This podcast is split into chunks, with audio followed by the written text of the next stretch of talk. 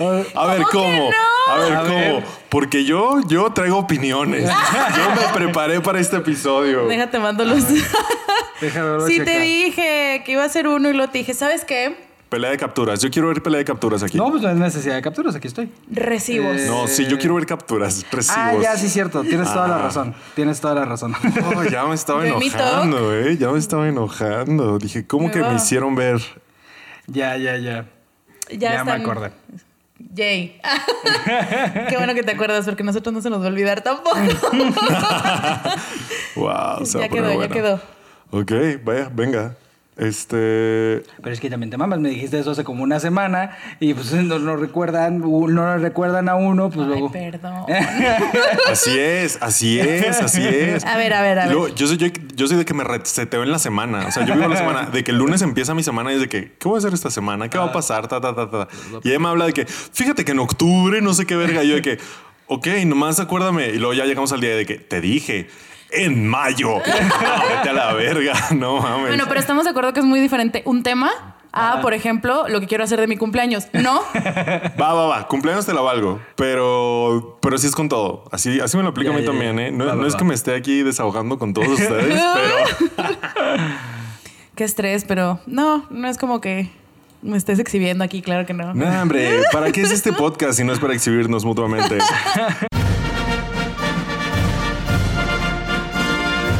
Desarmando el podcast.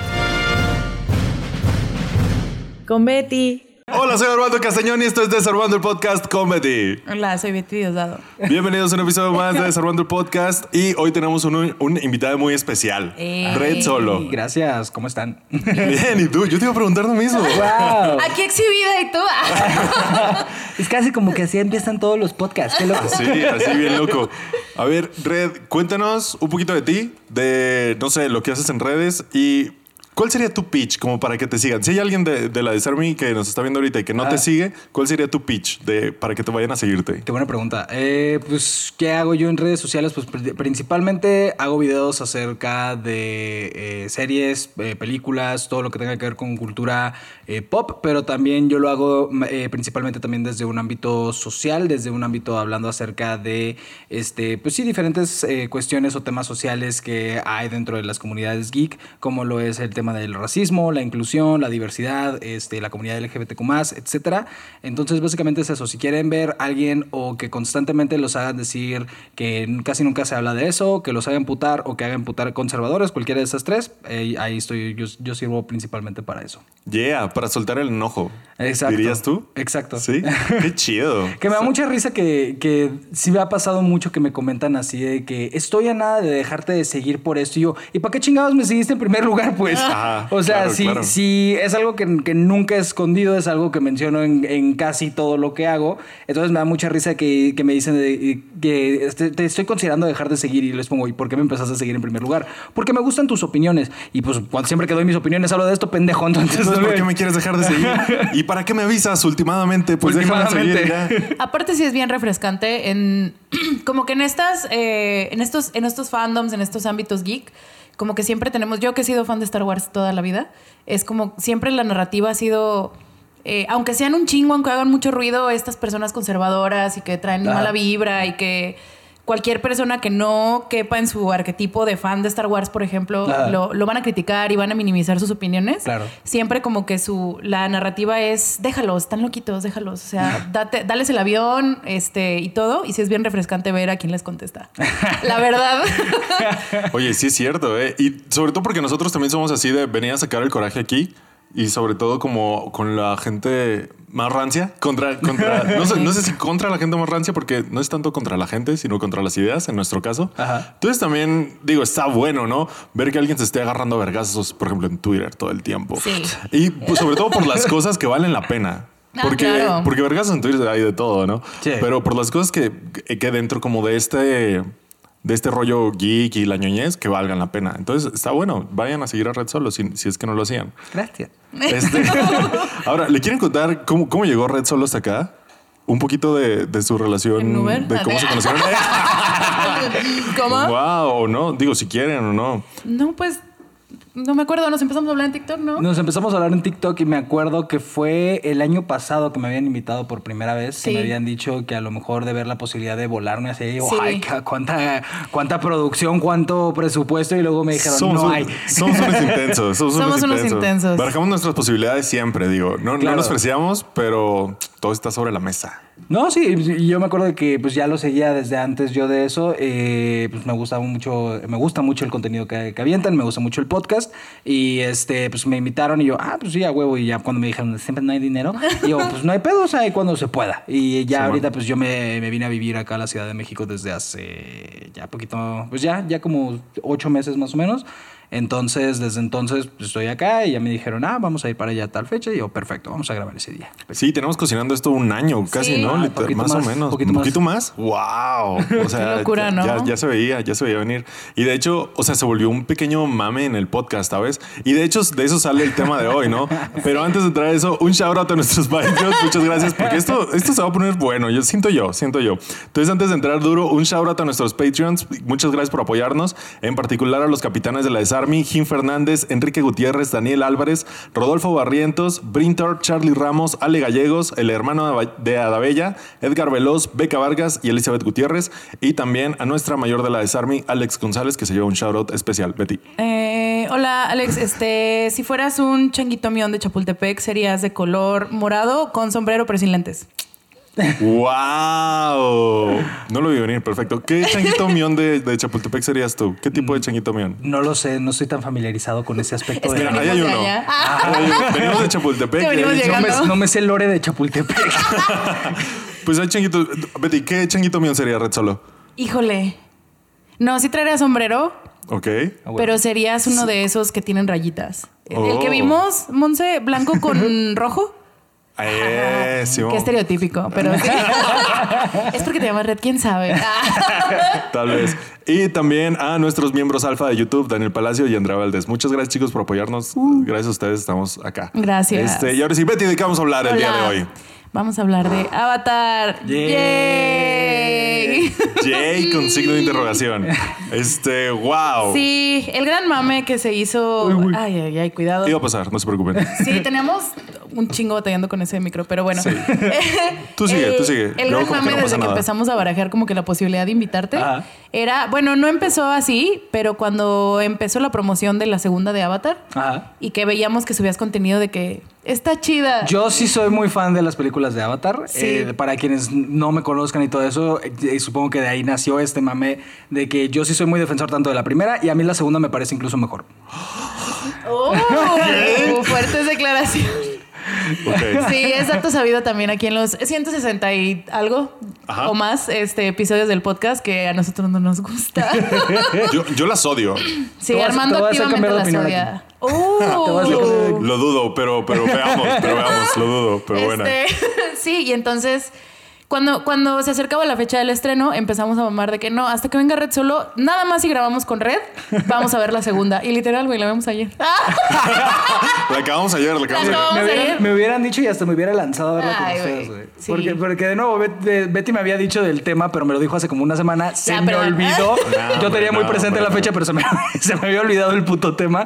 Este, pero no hay pedo, me la, me la sé de memoria porque la vi como cinco veces en el cine, si no, si no mal recuerdo. Wow. Qué temple. Este- Wow. 15 horas de tu vida. Entonces- sí, literal. Entonces, este, si me, hubiera, si me hubieran recordado yo sin pedos o me la volví a aventar en la casa o hasta venía acá y, Ay, hubiera y estado chido. Hubiera estado muy chido. La neta, qué bueno que no viniste porque andábamos bien nefasteados de todo el viaje. bien Estábamos bien nefasteados.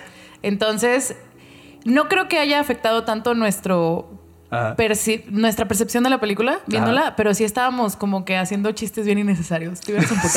Ahora, yo debo decir. Yo no tengo ningún pedo con eso. Yo te- de hecho, pues de que mi novia y yo te, tenemos, slash teníamos, porque no lo hemos podido retomar, pero una sección en mi canal de YouTube que es Veamos una película, en donde literalmente ponemos o una película que nos caga o una que nos gusta mucho, pero le estamos comentando toda la película, entonces yo no tengo ningún pedo con hacer comentario en vivo. Ok. El primero que hicimos, por si lo quieren ver en mi canal de YouTube, Adelante. el primero que hicimos fue con otros dos amigos que este, durante la pandemia hicimos este, una- uno de mis mejores amigos, Roberto, ah, y yo convencimos a mi novia Yasmín y a otro de mis mejores amigos, Godínez, no es mame, así se llama.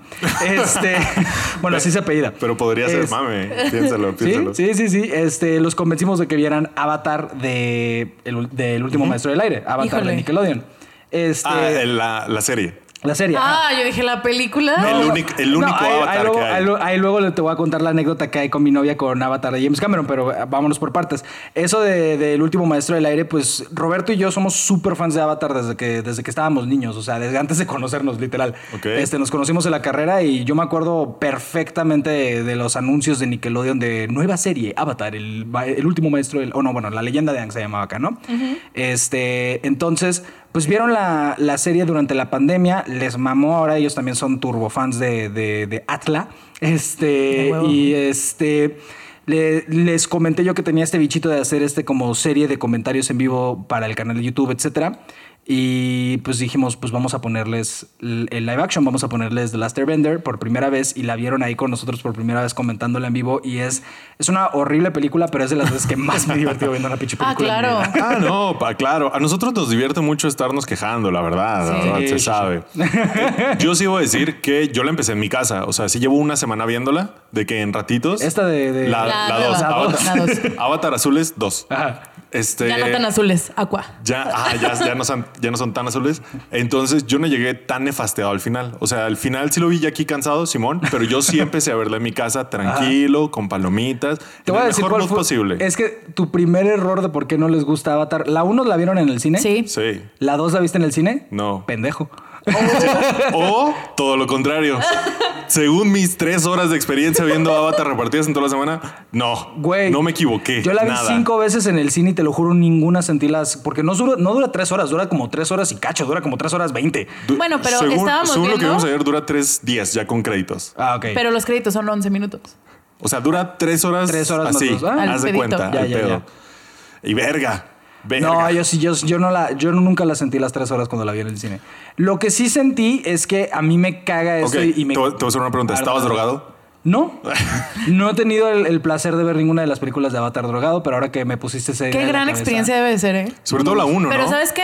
Mejor Alguna la de las cadenas de cine vuélvalas a reestrenar, por favor. ¿O no? Por motivos inconsecuentes a esta conversación. No, Por hombre, motivos no. inconsecuentes a esta conversación, pero sí que tengan mucho que ver con las huelgas. No, porque- pero- Hijo de su pinche madre. No, pero sí, o sea, eh, sí. eh, es- eso es algo que lo, lo he discutido y yo me acuerdo que una de las primeras discusiones, así tal cual, discusiones que tuve así de que mesa redonda, eh, pues me invitaron la, la bandita de una distribuidora más chica llamada Imagine, me invitaron a hacer el junket de una película llamada Las aventuras de Maurice, en donde en el doblaje participaron tres personas que admiro y quiero muchísimo, que son buenos amigos míos, que son Javier Barreche, Gaby Mesa y Emilio Treviño. Entonces voy a hacer el junket, voy desde muy temprano. eh, tienen break ahí para ir a comer y me invita a Gaby a ir a comer con ellos. Y yo, ah, claro que sí. Y eso era literal como dos o tres días después de que habían anunciado las nominaciones al Oscar y salió el tema de, de Avatar. Y ahí es donde yo me puse a hablar acerca de eso y, y te digo de que estoy convencido que les puedo hacer cambiar de opinión porque hice cambiar de opinión acerca de Avatar a Gaby Mesa, güey.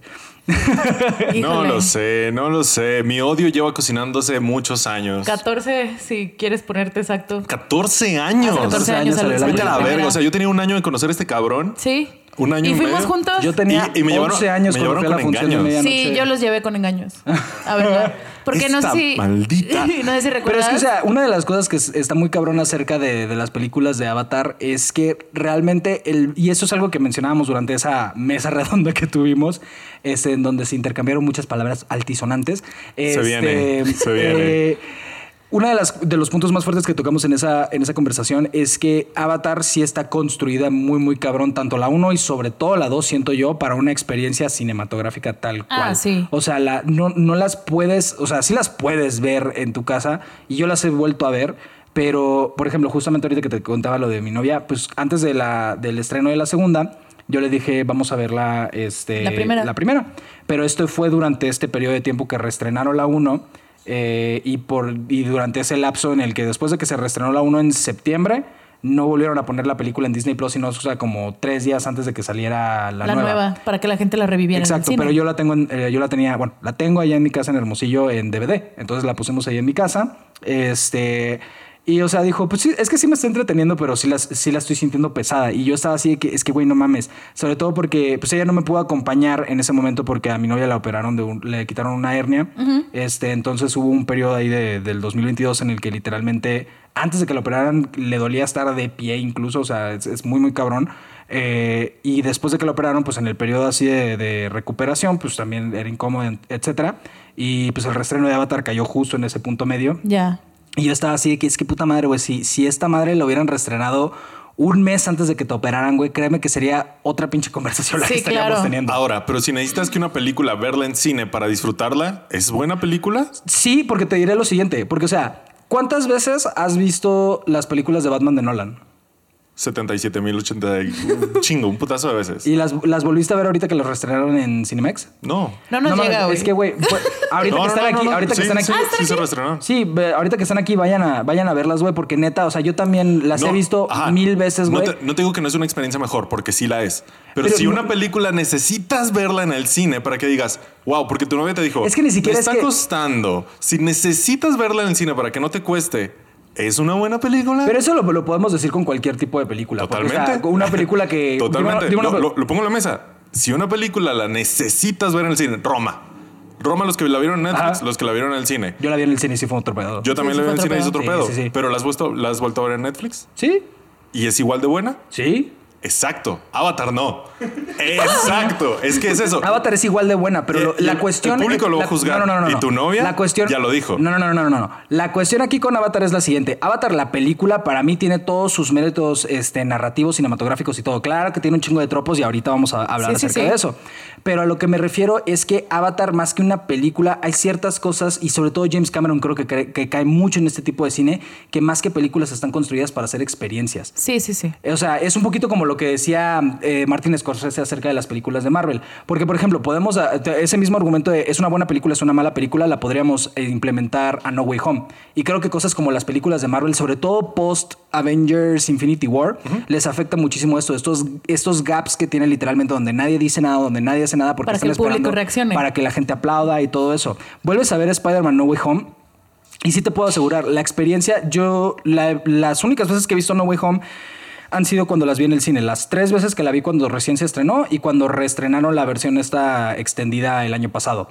Y fuera de ahí, no la he vuelto a ver en mi casa porque las veces que he visto así clips de la película, sí digo, puta, sí está, está medio Se pinche. pierde un chingo. Yo odio No Way Home. Sí, también. Ah, mira. Por eso, porque, porque no, no se me hacen buenas películas. O sea, entre es una experiencia, lo entiendo, estoy de acuerdo. Claro. Y con Es- Scorsese también. Fernando, sí sirve otra cerveza, por Pero por favor, ejemplo, porque esto otra cosa, otra cosa que dentro de esta misma línea de, de, de- ¿cómo se llama? De Cameron, o sea, yo he tenido el gusto de, de ver dos películas suyas, además de Avatar en cines, que Avatar es la única que se ha estrenado de James Cameron. No lo había dicho esto en voz alta y ahorita que lo estoy procesando está muy cabrón.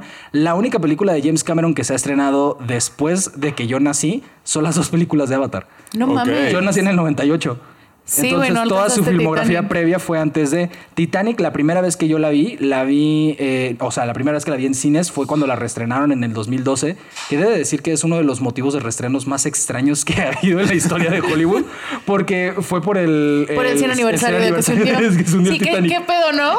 A ver, que si lo decimos James Cameron es, es muy James "Dinerito". Cameron. Es que es muy James Cameron. James es como, Cameron. si yo me hundo Sí. con este barco, es de que James Cameron es de que sí, vamos a meternos a este submarino a ver el Titanic, ¿sabes? Pero no mames, o sea, se yo- hundió, hagámoslo. Yo cuando, cuando reestrenaron Titanic, que fue en abril del 2012, yo tenía...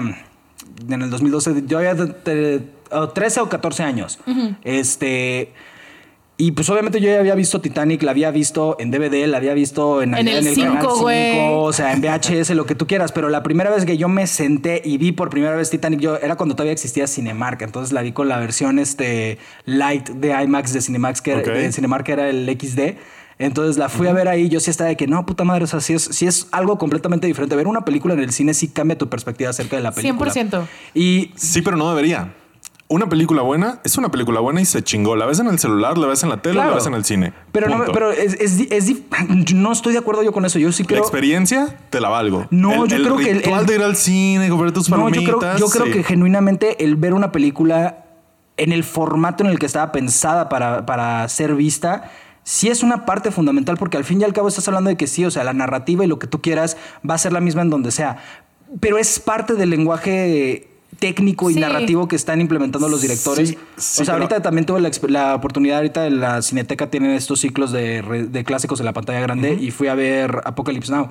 Y o sea, Apocalypse Now también la he visto mil veces eh, eh, desde que la vi por primera vez en la secundaria. Y viéndola en el cine yo sí estaba así que no, puta, sí es algo completamente diferente. Incluso hay pequeñas cosas como por ejemplo una de las eh, como eh, fallas que más este, se apunta con The Dark Knight Rises, justamente ahorita hablando que, que reestrenaron las de Dark Knight, este, es esta escena en la que eh, un- uno de los secuaces de Bane está peleando Gatúbela y Batman y uno de los secuaces como que le pega el aire y, y se tira solo. Sí, sí, sí. Pero es muy cagado porque eso nada más lo puedes ver si la estás viendo en la secuencia en IMAX.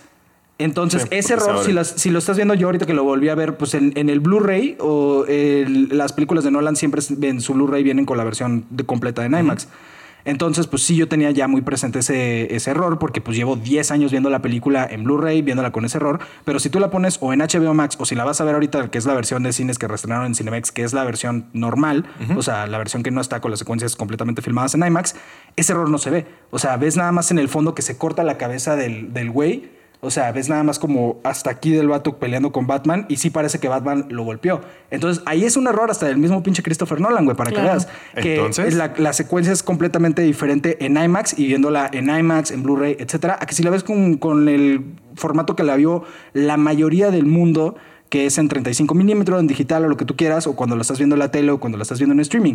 ¿Cambia eso la película? Yo no estoy del todo de acuerdo que la cambie o que la haga buena o Yo mala. creo que hasta más me estás dando la razón ahí, porque si en IMAX se ve el golpe falso y en 35 milímetros no, no es la misma película. Entonces, E incluso te podría- la- una, por- una buena película sí debería de ser como bulletproof. No debería decir, Ahora- si la viste en 360 en tu celular aquí toda culera y te hizo llorar sin tener la pantalla Claro. enorme, es una gran Pero película. por- es que la manera en la que son vistas las películas cambia, güey. Porque, por ejemplo. Oppenheimer la vi cuatro veces en el cine. La quiero volver a ver, pero las, ahorita llevo cuatro.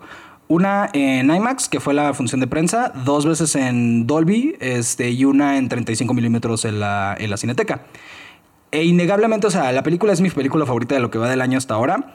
Pero la primera vez que la vi, no se siente igual la película en IMAX a como se siente en otros formatos. O sea, el, el- la escala del, del- el cómo todo está perfectamente pensado para ser visto en esa escala, en ese tamaño, en ese formato, no se compara de ninguna otra manera. Y la otra película de James Cameron que tuve la oportunidad, que también la había visto mil veces, es Aliens. Aliens en el 2020, cuando la reestrenaron justo antes de que cerraran los cines por la pandemia, que reestrenaron la 1 y la 2, yo vi Aliens y era la primera vez que la veía en cines. Y sí dije, güey, es que este cabrón está tan enamorado del concepto del cine que, que sí sus películas sí funcionan si las ves fuera del formato del cine, pero el verlas en cómo estaban pensadas, porque literalmente no hay un pedazo de la pantalla que esté desperdiciado en ninguna de esas películas y sobre todo con las películas de Avatar. Ahí te la pongo. Para sustentar este caso. Y ya como para dejar esto que es solo una cosa de la que deberíamos estar hablando, ¿no?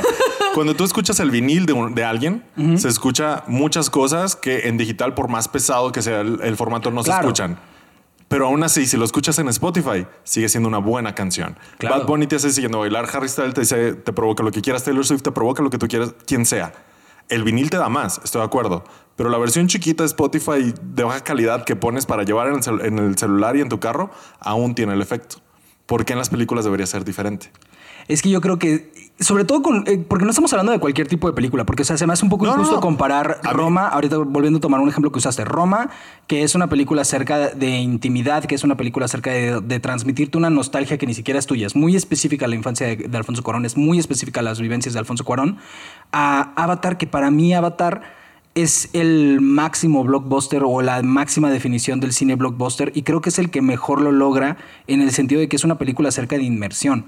Obviamente la inmersión que vas a tener en tu casa no es la misma que la que vas a tener en, este, en, en una pantalla de cine, pero yo creo que sí demuestra el que la película es buena de cualquier manera el mega fenómeno que fue en TikTok la segunda película. Porque, o sea, tanto que subieron chingue, chingue, Deba- jode y jode. ¿De qué? No, a ver, ni madres, porque, o sea, cuando se, desde los 14 años que, bueno, 13 años entre Avatar 1 y Avatar 2, uno de los principales argumentos que tenía la gente es de que, güey, Avatar no tuvo peso cultural, Avatar no tuvo influencia, Avatar no tuvo fans, y de repente llega la segunda y sobre todo crea esta base de fans o, o reconecta con esta base de fans, sobre todo de generación Z, que pues literalmente o no habían nacido o estaban muy muy bebés cuando salió la primera.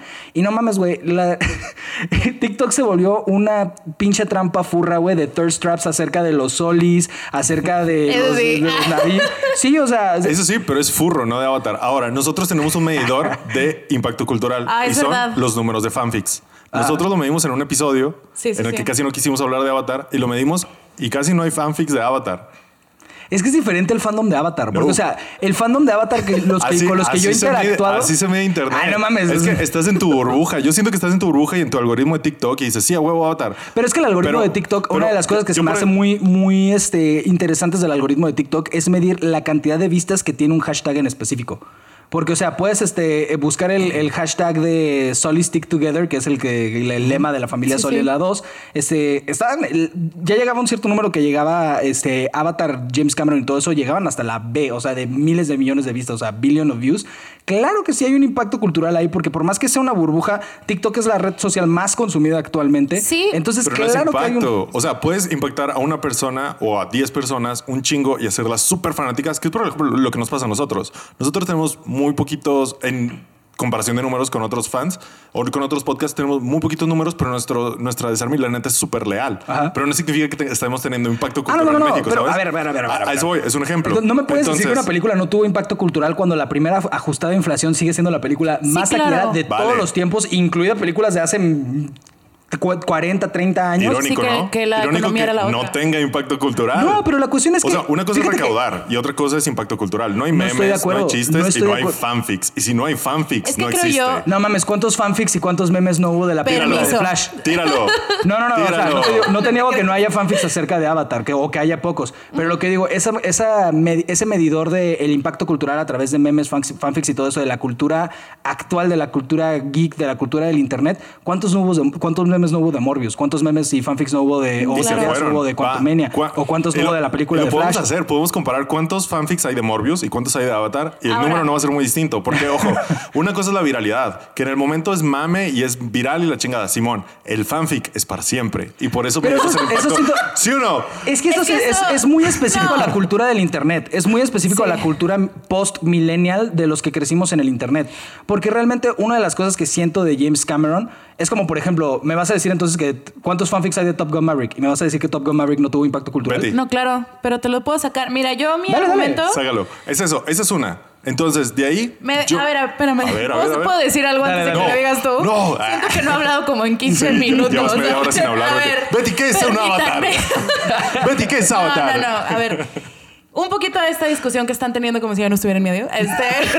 Güey, Betty, no vas en medio, toda calorada, sí. güey. Este, no, creo yo que hay, hay un poquito de ambas en los dos. Lo que me suena mucho y sin ponerme de ningún lado es que sí, eh, ahorita, por ejemplo, los memes de Morbius, los, Claro. eh, los trends de Morbius, el, el desmadre de Top Maverick, de Top Gun Maverick, lo que sea, pero sí creo que es un indicador eh, esto de los, de los fanfics porque creas un fandom eh, Pero es un permanente. indicador generacional. Porque, También. o sea, no se me hace que sea permanente, porque, o sea, No. si estamos hablando acerca de eso, ¿cuántos fanfics hay acerca del Mago de Oz de 1939? No, ¿Cuántos fanfics hay acerca de, del Padrino? Sí, debe ¿Cuántos. Pero- fanfics hay del Padrino, cabrón? Lo Sí, güey. Sí, sí. ¿Te invitó? Es que, es que el fanfic No, es, hay de todo. es que No, Es real- que eso se me hace muy Pero estamos específico. hablando Mira, de yo- géneros muy, muy diferentes. Generalmente, yo que soy, mira, experta en el cine a lo mejor no soy, pero en exper- experta en el fanfic lo soy. Entonces, estas, estas franquicias que están orientadas a cierto público, que es el público en las masas, son los que generan más fanfiction porque te hiperfijas así lo que decías ahorita de los trends. los solis. De que, de los solis, de los furros, de la chingada. Estamos hablando de, y específicamente de Avatar, eh, ahorita de una generación que está haciendo fanfics del Omegaverso desde hace 15 años.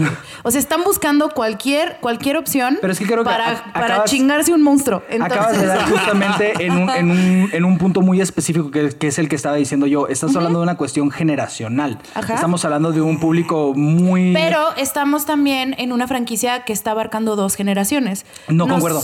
¿Por qué no? concuerdo porque creo que el cine de James Cameron, la razón por la Ah. que es tan grande el cine de James Cameron, porque, o sea, es impresionante cómo este cabrón, literalmente desde hace 40 años, cada que va a sacar una película dicen.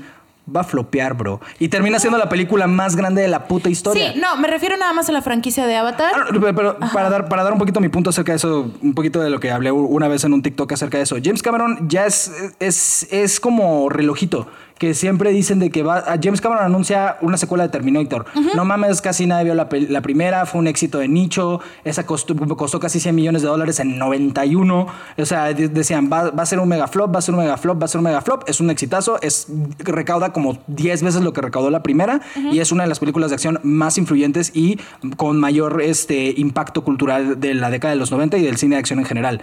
Anuncia Titanic. Todo el mundo en su momento dijo, no mames, ¿cómo vas a hacer un drama romántico este, acerca de una de las tragedias más grandes de... En aquel entonces no tenía ni que no tenía ni 80 años cuando pasó lo, de, lo del hundimiento, bueno, poquito más de 80 años cuando pasó lo del hundimiento de Titanic, cuando anunciaron la película, y que vas a hacer una película que en aquel entonces, en 1997, hacer una película de 200 millones de dólares, que Sí, si lo no, ajustamos a inflación, o sea, si lo ajustamos a inflación, esos son como 500 millones de dólares actualmente, Ajá. y aún es- y todo el mundo va a flopear, va a flopear, va a flopear, va a flopear. Es la primera película de la historia en recaudar mil millones de dólares y no fue superada, sino hasta que ese cabrón Hasta que llega este güey llegó con otra película. Y con Avatar, el pedo es que yo me acuerdo perfectamente cuando inició el marketing de Avatar, porque incluso viéndolo hoy en día, que si hicieras, que el marketing ha cambiado muchísimo en la era digital y en la era post pandemia.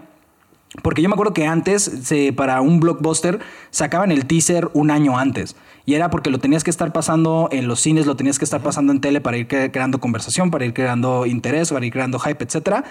Y este, pues hoy en día es más común que, por ejemplo, el primer teaser o el primer tráiler lo saquen seis meses antes, ocho meses antes, porque ahora es, mucho- es- todo es mucho más inmediato. La, ge- la gente ya no es tan paciente y que a la gente le, le- Creo que empezó a pasar mucho eso alrededor de los últimos años de los trailers de la Comic Con. Sí, Que claro. la gente decía, no mames, ¿cómo que tengo que esperar hasta el 2016 para que se estrene Batman v Superman si me mostraste el primer teaser en el 2015? Sí, claro. O sea, creo que ahí fue cuando empezó esa, esa inquietud y creo que empezó, para que vean lo, lo verdaderamente old del Internet, este, yo creo que eso empezó mucho con Vine. Empezó mucho con Vine y con YouTube. Yo creo que esos fueron como los principales. O sea, hoy en día lo, lo- lo adjudican mucho a TikTok, pero yo creo que eso va a la No. primera generación de YouTube y a, y a Vine.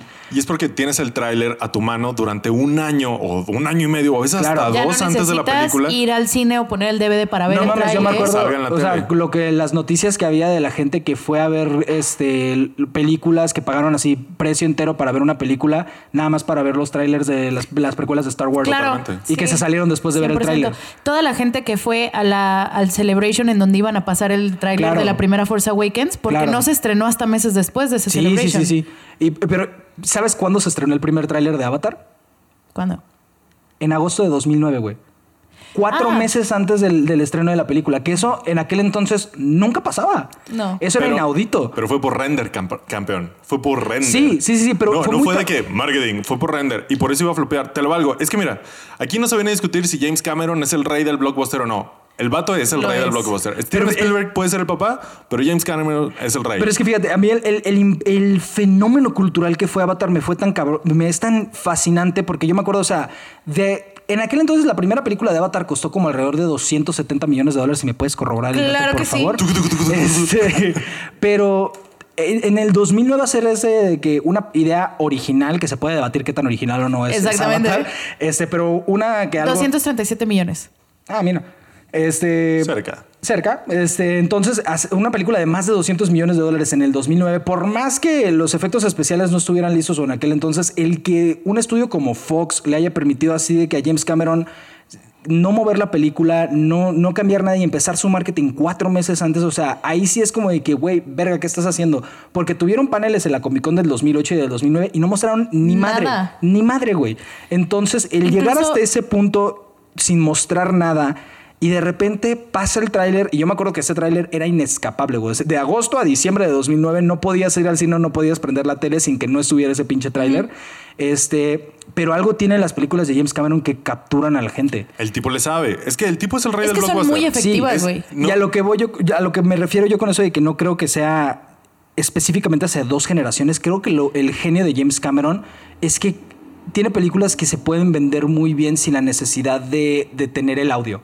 O sea, tú puedes estar viendo, o, o sea, puedes tener Avatar en un bar, este, con el sonido apagado Y por lo menos un cabrón pedo va a estar viéndola. Y la va a estar siguiendo y le va a estar siguiendo sin ningún pedo. Estoy de acuerdo. ¿Y eso es bueno o malo?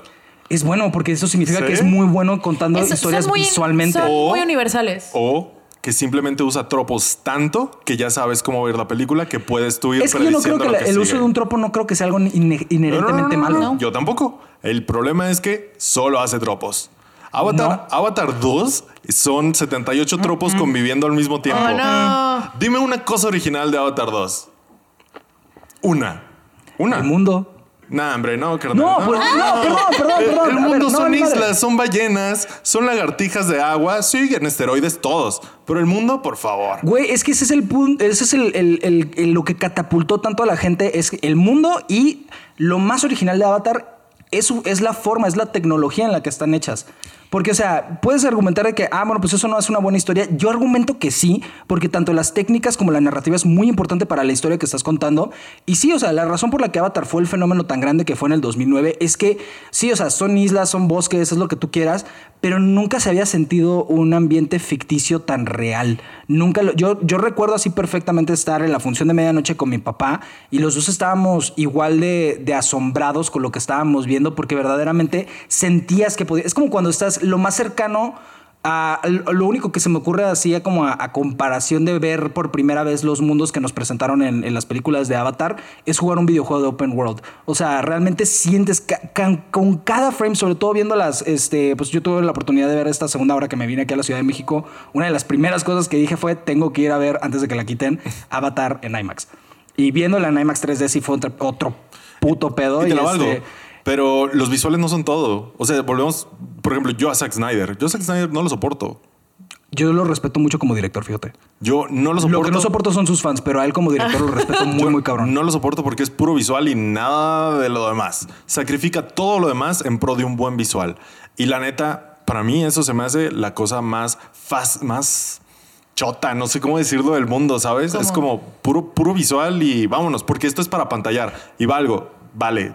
Tanto Zack Snyder como James Cameron siento que son muy de Pero fíjate, experiencia. es muy cagado porque siento que, que esta misma discusión que se tiene con Avatar, si hubiera existido TikTok, si hubiera existido Twitter, si hubiera existido YouTube en aquel entonces, esta misma conversación, porque hay registros que la hubo con, con críticos de cine, que la hubo con este... este ¿Cómo se dice? Ah, gente que se dedica a la mamonería, pues. Este, que pasó en 1977 con Star Wars. Que no proponía nada nuevo, Totalmente. Así que es. no era nada más que apantallar, que era puro tropo. Y es verdad. Es, es, es- la es primera, verdad. es 100% verdad. Perfecto. La primera película de. Star Wars es beat por beat el camino del héroe. 100%. No, y así como ahorita se están quejando de que Avatar toma cosas de Dances with Wolves, toma cosas de Pocahontas. Bueno, es George Lucas se robó un chingo de cosas para la primera película de Star Wars. definitivamente ve nada más todo lo que se robó de Ay, ¿cómo se me fue el nombre? Sí, de Flash Gordon, pero visualmente y narrativamente de las películas de Akira Kurosawa. Y, Mm. Claro, él, claro, claro. y él así como que en- eran otros tiempos, ¿verdad? Claro. En los 70s, el 100% de sí, es mi director favorito, y háganle como quieran. Y Tarantino también roba a cada rato. A cada rato, güey. Pero es que no se trata de eso. O sea, ese es. Ah, chinga, ahorita se trataba de eso, cabrón. Es que, es, es que eso, a eso iba. Esa es una, como le dije mucho antes, esa es una de las cosas que tenemos que hablar. Su mundo no, me parece visualmente impactante, sí, al punto en el que es too much. Ayer, estábamos, ayer que lo estábamos viendo, sí. O sea, too much en su transparencia de estoy haciendo esto para que te. Para Sí, que, es- mira, es- es efectiva. Había unas tomas del eclipse que de verdad se ven así como. Dude, esa ya es. oh, entiendo por qué lo hiciste y wow, se ve muy padre, pero te pasaste un poco de verga. Estábamos viendo una de las secuencias que me acuerdo más ahorita, es de cuando van los hijos mayores de los Soli. Ajá. Que ya ves que hay una parte en la que se los, em- Sí, sí, los sí, empiezan a agarrar en el bar. Todo esto con spoilers, todo esto con ah, spoilers. sí, claro. Los dividen tipo Empire. Sí. Ajá. Y los dos más grandes regresan por el niño mono. el niño chango. Spider.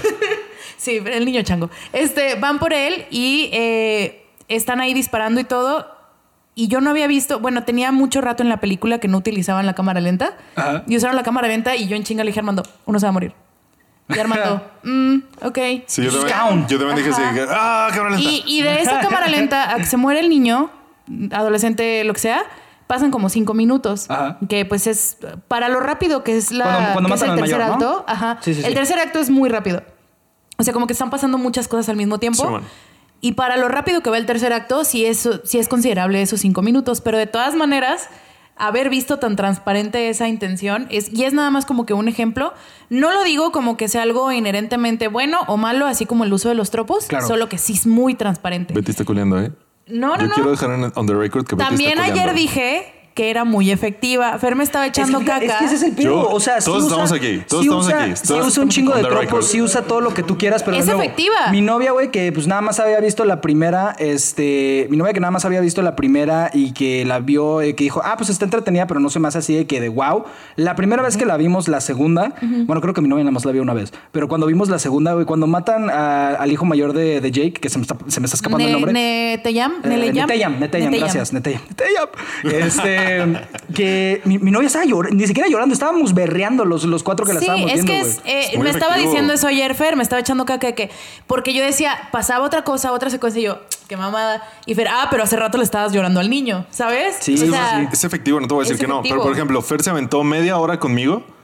Fer dijo, está aburridísima. Y yo, es cierto, en esta media hora no ha pasado nada. Por ejemplo, Pero es- de la prim- de después del minuto 30 como a la hora 30, realmente no avanza mucho la trama para nada. Solo es esto, inmers- es inmersión en el mundo y de qué cultura y la chingada, que está muy padre. Pero, por ejemplo, esas tres horas, la neta, en una peliculita de dos horas hubieran quedado súper bien. No concuerdo. Es que de nuevo, parte de la experiencia con Avatar y parte por lo cual la gente está así de que, güey, es que no mames, está muy cabrón, la tienes. Siento que Avatar, por eso también mucho del- de, la razón por la que son tan exitosas y luego empieza este debate, es que no tienen impacto cultural, es que la gente se queda tan asombrada y es, es- son muy, muy, muy este, rewatchable.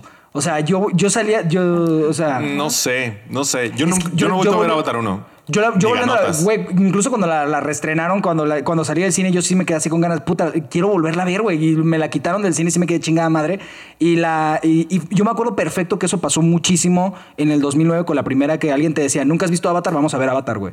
Porque, o sea, era de ese tipo de cosas que realmente, a lo mejor sí, sí es mucha información para el cerebro humano, visualmente hablando. No, pero creo, creo, eh. Ahí o sí, sea, ahí te estás o sea, mamando, te estás turbo No, pues es lo que estabas diciendo tú Las ahorita de cosas que- brillan. Visualmente es impactante, pero que sea mucha información no es. Es una ballena que brilla. No, es Y que ya. hay tantas cosas pasando tanto, tanto al mismo tiempo que sí el mundo se siente vivo. Siente que está, sobre todo con la inmersión de verla en 3D, en IMAX y todo eso, realmente sí te sientes. Es que quítale el 3D, el IMAX. O sea, la película no sirve. Ah. No estoy de acuerdo. No sirve, no no estoy de acuerdo Bueno, porque a ver, no, a ver, a ver. para mí el, el- el viaje de los Sol y eh, toda esta cuestión de la familia y todo eso es muy básica, sí, pero es muy efectiva, como te estaban diciendo. O sea, la gente. En eso estamos de este, acuerdo. es- es- te, te quedas con esa historia, te quedas con el sentimiento y de nuevo, o sea, gente que a lo mejor incluso ni siquiera le gustó tanto la primera. Yo conozco gente que le cagó la primera y viendo las- la, la primera otra vez en el restreno en cines, dijo, no mames, ya lo entendí. Lo- me cambió mi perspectiva completamente. Y es que de nuevo, o sea, sí, a lo mejor es una trampa, a lo mejor es un, es este, lo que sea. Pero no creo que, que sea malo porque es, es como él es- la está construyendo para que su historia sea 100% efectiva. Ahí te va. Para mí, lo menos que puede hacer una película es entretener. ¿Sabes? Ajá. No, no importa si es buena, es mala, es una mamada, es una pendejada, es arte. No importa. Para mí, lo mínimo que una película, y nuestra escala es del 1 al 10, cuando calificamos es 6, lo mínimo que tienes que hacer para panzar es entretener. Avatar lo cumple de ratos. La 1 y más la 2. Es que también siento que ah, el, el problema con Avatar es que también está construida mucho como una especie de novela de fantasía. Mucho acerca de eso es, es, justo- el construcción de ayer, lore y Ayer todo le estaba eso. diciendo a Betty, este cabrón lo que quiere hacer, la estábamos viendo y le dije, es que este, lo cabrón, este cabrón lo que quiere hacer es un Dune. Quiere ser un Sí, Duna. Tiene, está copiadísima de la primera de Dune y, Y yo, luego no, Children y of yo te Dune. voy a decir Sí, cómo sí, le ha ido a Dune en el cine. Le fue- a la primera le fue cabrón. la primera le fue cabrón en Blo ni siquiera le fue tan bien en taquilla. No, sí le fue No, muy sí bien. le fue muy bien. Tan bien en taquilla. O sea, Sí. hizo. Ahora, co- va, va, va. costó. Bueno, también tú tienes un odio un poquito irracional hacia Dune. No, no, no, me refiero en cuanto ya en adaptación. O sea, la de, No, la no. de Lynch es una mierda. Y esta, la neta, dije, es una mierda. A ver, es una Sí, sí, mierda. sí. Tenemos un episodio al respecto, chéquenlo. Es una mierda. A ver, es una mierda. Pero bueno. Y esta a mí me dejó así como que, güey, pues apenas empieza la película aquí, cabrón. ¿Cómo que? Pero mucha gente ¿Sabes? dijo eso también ahorita con Spider-Verse. Que la de que los dejó picado. Sí, que los claro, dejó que la totalmente. dejaron a la mitad. La yo gran lo diferencia- dije. Yo, yo lo mismo lo dije. Yo lo dije en nuestro Sí, episodio la- Spider, chéquenlo. Lo La dije. gran diferencia es que Dune es la primera película y es un contenido que tenemos desde hace más de 60 años. Pero es que de nuevo, yo siento que esto es muy resultado de la, de, de la inmediatez que Claro. esperamos ahora del contenido, porque lo mismo. Hace 20 años estoy seguro que hubo gente diciendo lo mismo de, del Señor de los Anillos. No, 100%. Nada más Ajá. que hemos cambiado como público y yo Claro. amo, a, a diferencia de Armando, yo amo la primera de Dune. Me fascina, güey, me encanta, pero también es cómo la, cómo la vendes. O sea, la de Dune desde el primer tráiler, desde las primeras reacciones y todo. Gran tráiler, eh. Gran tráiler. Yo tenía un jefe en la escuela en donde trabajo, ya Ajá. no es mi jefe, este, que él, o sea, fan de Dune desde hace un chingazal, o sea, las Es que leyó no con mames, su güey. papá El y la libro es de esos que te quedas así de que. al par- El libro es muy intimidante porque es un madrezón Sí. así. Este, pero es muy cagado porque en realidad el, el libro es así, pero el libro en sí en realidad es tanto así. Todo lo demás como- es construcción de mundo. No, deja tú, el, el libro es, es tanto esto y Ah, todo ya. esto es un literal un glosario. Sí, los O sea, tiene un, tiene un glosario de que este es padrino de este, que es tío de este, que está atrás. Esta- Esta palabra significa esto, esto es esto. Y creo que por eso ha sido muy permanente, porque marcó las reglas, a lo Claro. mejor no fue la primera, pero marcó las reglas de cómo funcionan Igual muchas Tolkien. series de fantasía, igual que Tolkien. Entonces, Que por eso el, Que el por world eso- building de Harry Potter yo argumento que no es tan bueno como mucha gente recuerda No. y el world building de Harry Potter está hecho con las patas porque J.K. Rowling es muy mala autora. sí. También autora tenemos no sé, un episodio de eso. no sé, pero World Vale, Building. verga. A ver, ¿me vas a decir que, que Harry Potter no son puros putos tropos uno encima Claro del otro, cabrón? sí. No, no, no, no. Ahí está. No te voy a decir, no te voy a decir eso. Pero justo a eso voy con las adaptaciones. Están hablando del Señor de los Anillos y de Duna. No, que vienen a- de ahí voy. libros. A que, eso vienen de, voy. que vienen de libros y que te vas a las adaptaciones a cine y me van a Espérate. disculpar. La una del, Señor- la uno del Señor de los Anillos es como. Es ah, mi película Ah, favorita. tu madre. güey. Es como. ah, Mi favorita, El Señor de los ya estás- Anillos. Ya estás mintiendo por convivir. No, Ahora- Más de una vez he dicho en este podcast, Sí. la uno es como, ah, ok, aquí empieza la historia. Fin. Es como, No, espérate, verga. pero va. Es que, no, no, no, es que ahí va. Compadre, te presento Una- el concepto de las trilogías, brother. Simón, que no funciona lo mismo en los libros que en películas. A eso A la voy. verga, chinga acá, chinga. No funciona igual. Una película 4 mil millones de dólares dicen lo contrario, padrino. Y 11 Óscares dicen lo contrario. puede ser 11 Óscares nomás de última. la tercera. La última. De la tercera. Y a eso voy. Porque el clímax de toda la Cabrón, historia la que uno y tiene la más dos is- también tienen Óscares. Ajá. ¿Cuántos tiene la Ah, no, tercera? no sé, no me acuerdo. La tercera tiene 11. Ah, la ¿Y los tercera tiene 11. No, son 13. X. Son 13. Según X. yo son 11. Qué raro que el clímax de la historia tenga un chingo de, de A ver, Óscares. no, a eso me refiero. Me- déjame terminar A mi ver, punto. A ver. Dale. Es eh, importante también Pero ¿saben qué es lo que más me emputa? No te creas. diferenciar lo de Dune y lo del Señor de los Anillos, porque el Señor de los Anillos y Dune sí son adaptaciones. El Señor de los Anillos iba dirigida a un público en ese entonces. Entonces ya se hizo muchísimo más grande porque es una gran, gran película la primera Sí. y es una gran trilogía, la mejor trilogía creo yo. Pero iba dirigida a un público. Sí, No, sí tenemos un episodio de trilogías y terminamos en que era la, la mejor. A Ah, ¿sí? regañadientes. Sí, güey. Wow, a regañadientes. Yo no Tú a regañadientes, ¿no? Pues Probablemente. Fue hace como 100 episodios. Pues es, que, pues es que la 3 no está, Y Dune- no está a la altura. Y Dune te la están vendiendo desde el marketing como algo, ok, no es para todos, es un poquito más lenta, o sea, como que La es diferente. El tagline de, de todo Dune siempre fue It Begins. Sí, empieza. Terminó la película, la fui a ver con él, terminó y lo Dune, parte 1. No, ¿cuál es? desde el mero inicio, desde que sale No. el título por primera vez, dice Duna parte 1. No, No, no, desde el inicio no. no. Bueno, cuando lo a ver ponla, ponla en HBO Max ahorita, mer- ahorita mero y ahí dice Duna parte 1. Yo Bueno. me acuerdo perfectamente. Yo, nosotros la vimos al final porque también fuimos Mandela. con una, Ah, con una síganlo en amiga. Pelispedia, ¿no? Fuimos con una amiga que también es muy fan del libro Ajá. y se acabó y se quedó ya de no mames y lo sale parte uno y luego no mames y yo No, con la que yo me acuerdo que aplicaron obvio. eso, yo me acuerdo con la que aplicaron eso fue con It. Que It Ah, literalmente al inicio sale It y luego al final, capítulo 1. Sí O sea, pero, Dune yo me acuerdo perfecto que, es más, es la- era hasta la imagen que empezaron a utilizar después de que salió la película. Ah, para es que la primera semana que salió, Ajá. este, ya la, la empezaron a anunciar como de una pan- parte Cuando uno. ya le fue bien. O sea, no, cuan- cuando, cuando ya, ya no era spoiler que iba a ser parte uno, porque en el marketing No, pero es que desde fue- que la. No, no, no, No. desde que la anunciaron. Desde que la anunciaron, No. dijeron que era parte Red, 1. te No. juro que Desde no. que la anunciaron era parte No, 1. Te no, porque que era no. nuestra discusión. O sea, de que van a ser por partes y de que puta madre, ojalá no sea por partes porque qué hueva. Pero también tenemos un episodio al respecto. También perfecto.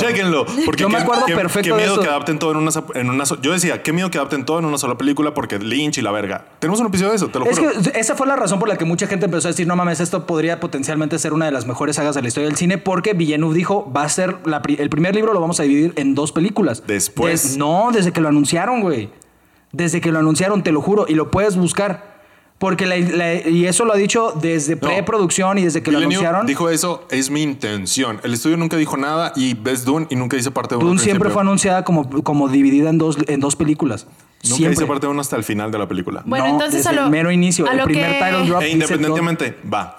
Una película tiene que tener un principio, un desarrollo y un final y tiene que ser un objeto único, autonarrativo, que se explique a sí mismo, ¿sale? Ajá. Para mí, cualquier película que falla en eso, ya desde ahí tiene su pero. A mí me mama Across the Spider-Verse. Me mama, la amo. Spider-Man es mi máximo desde siempre. Ajá. Y aún así tiene ese pero.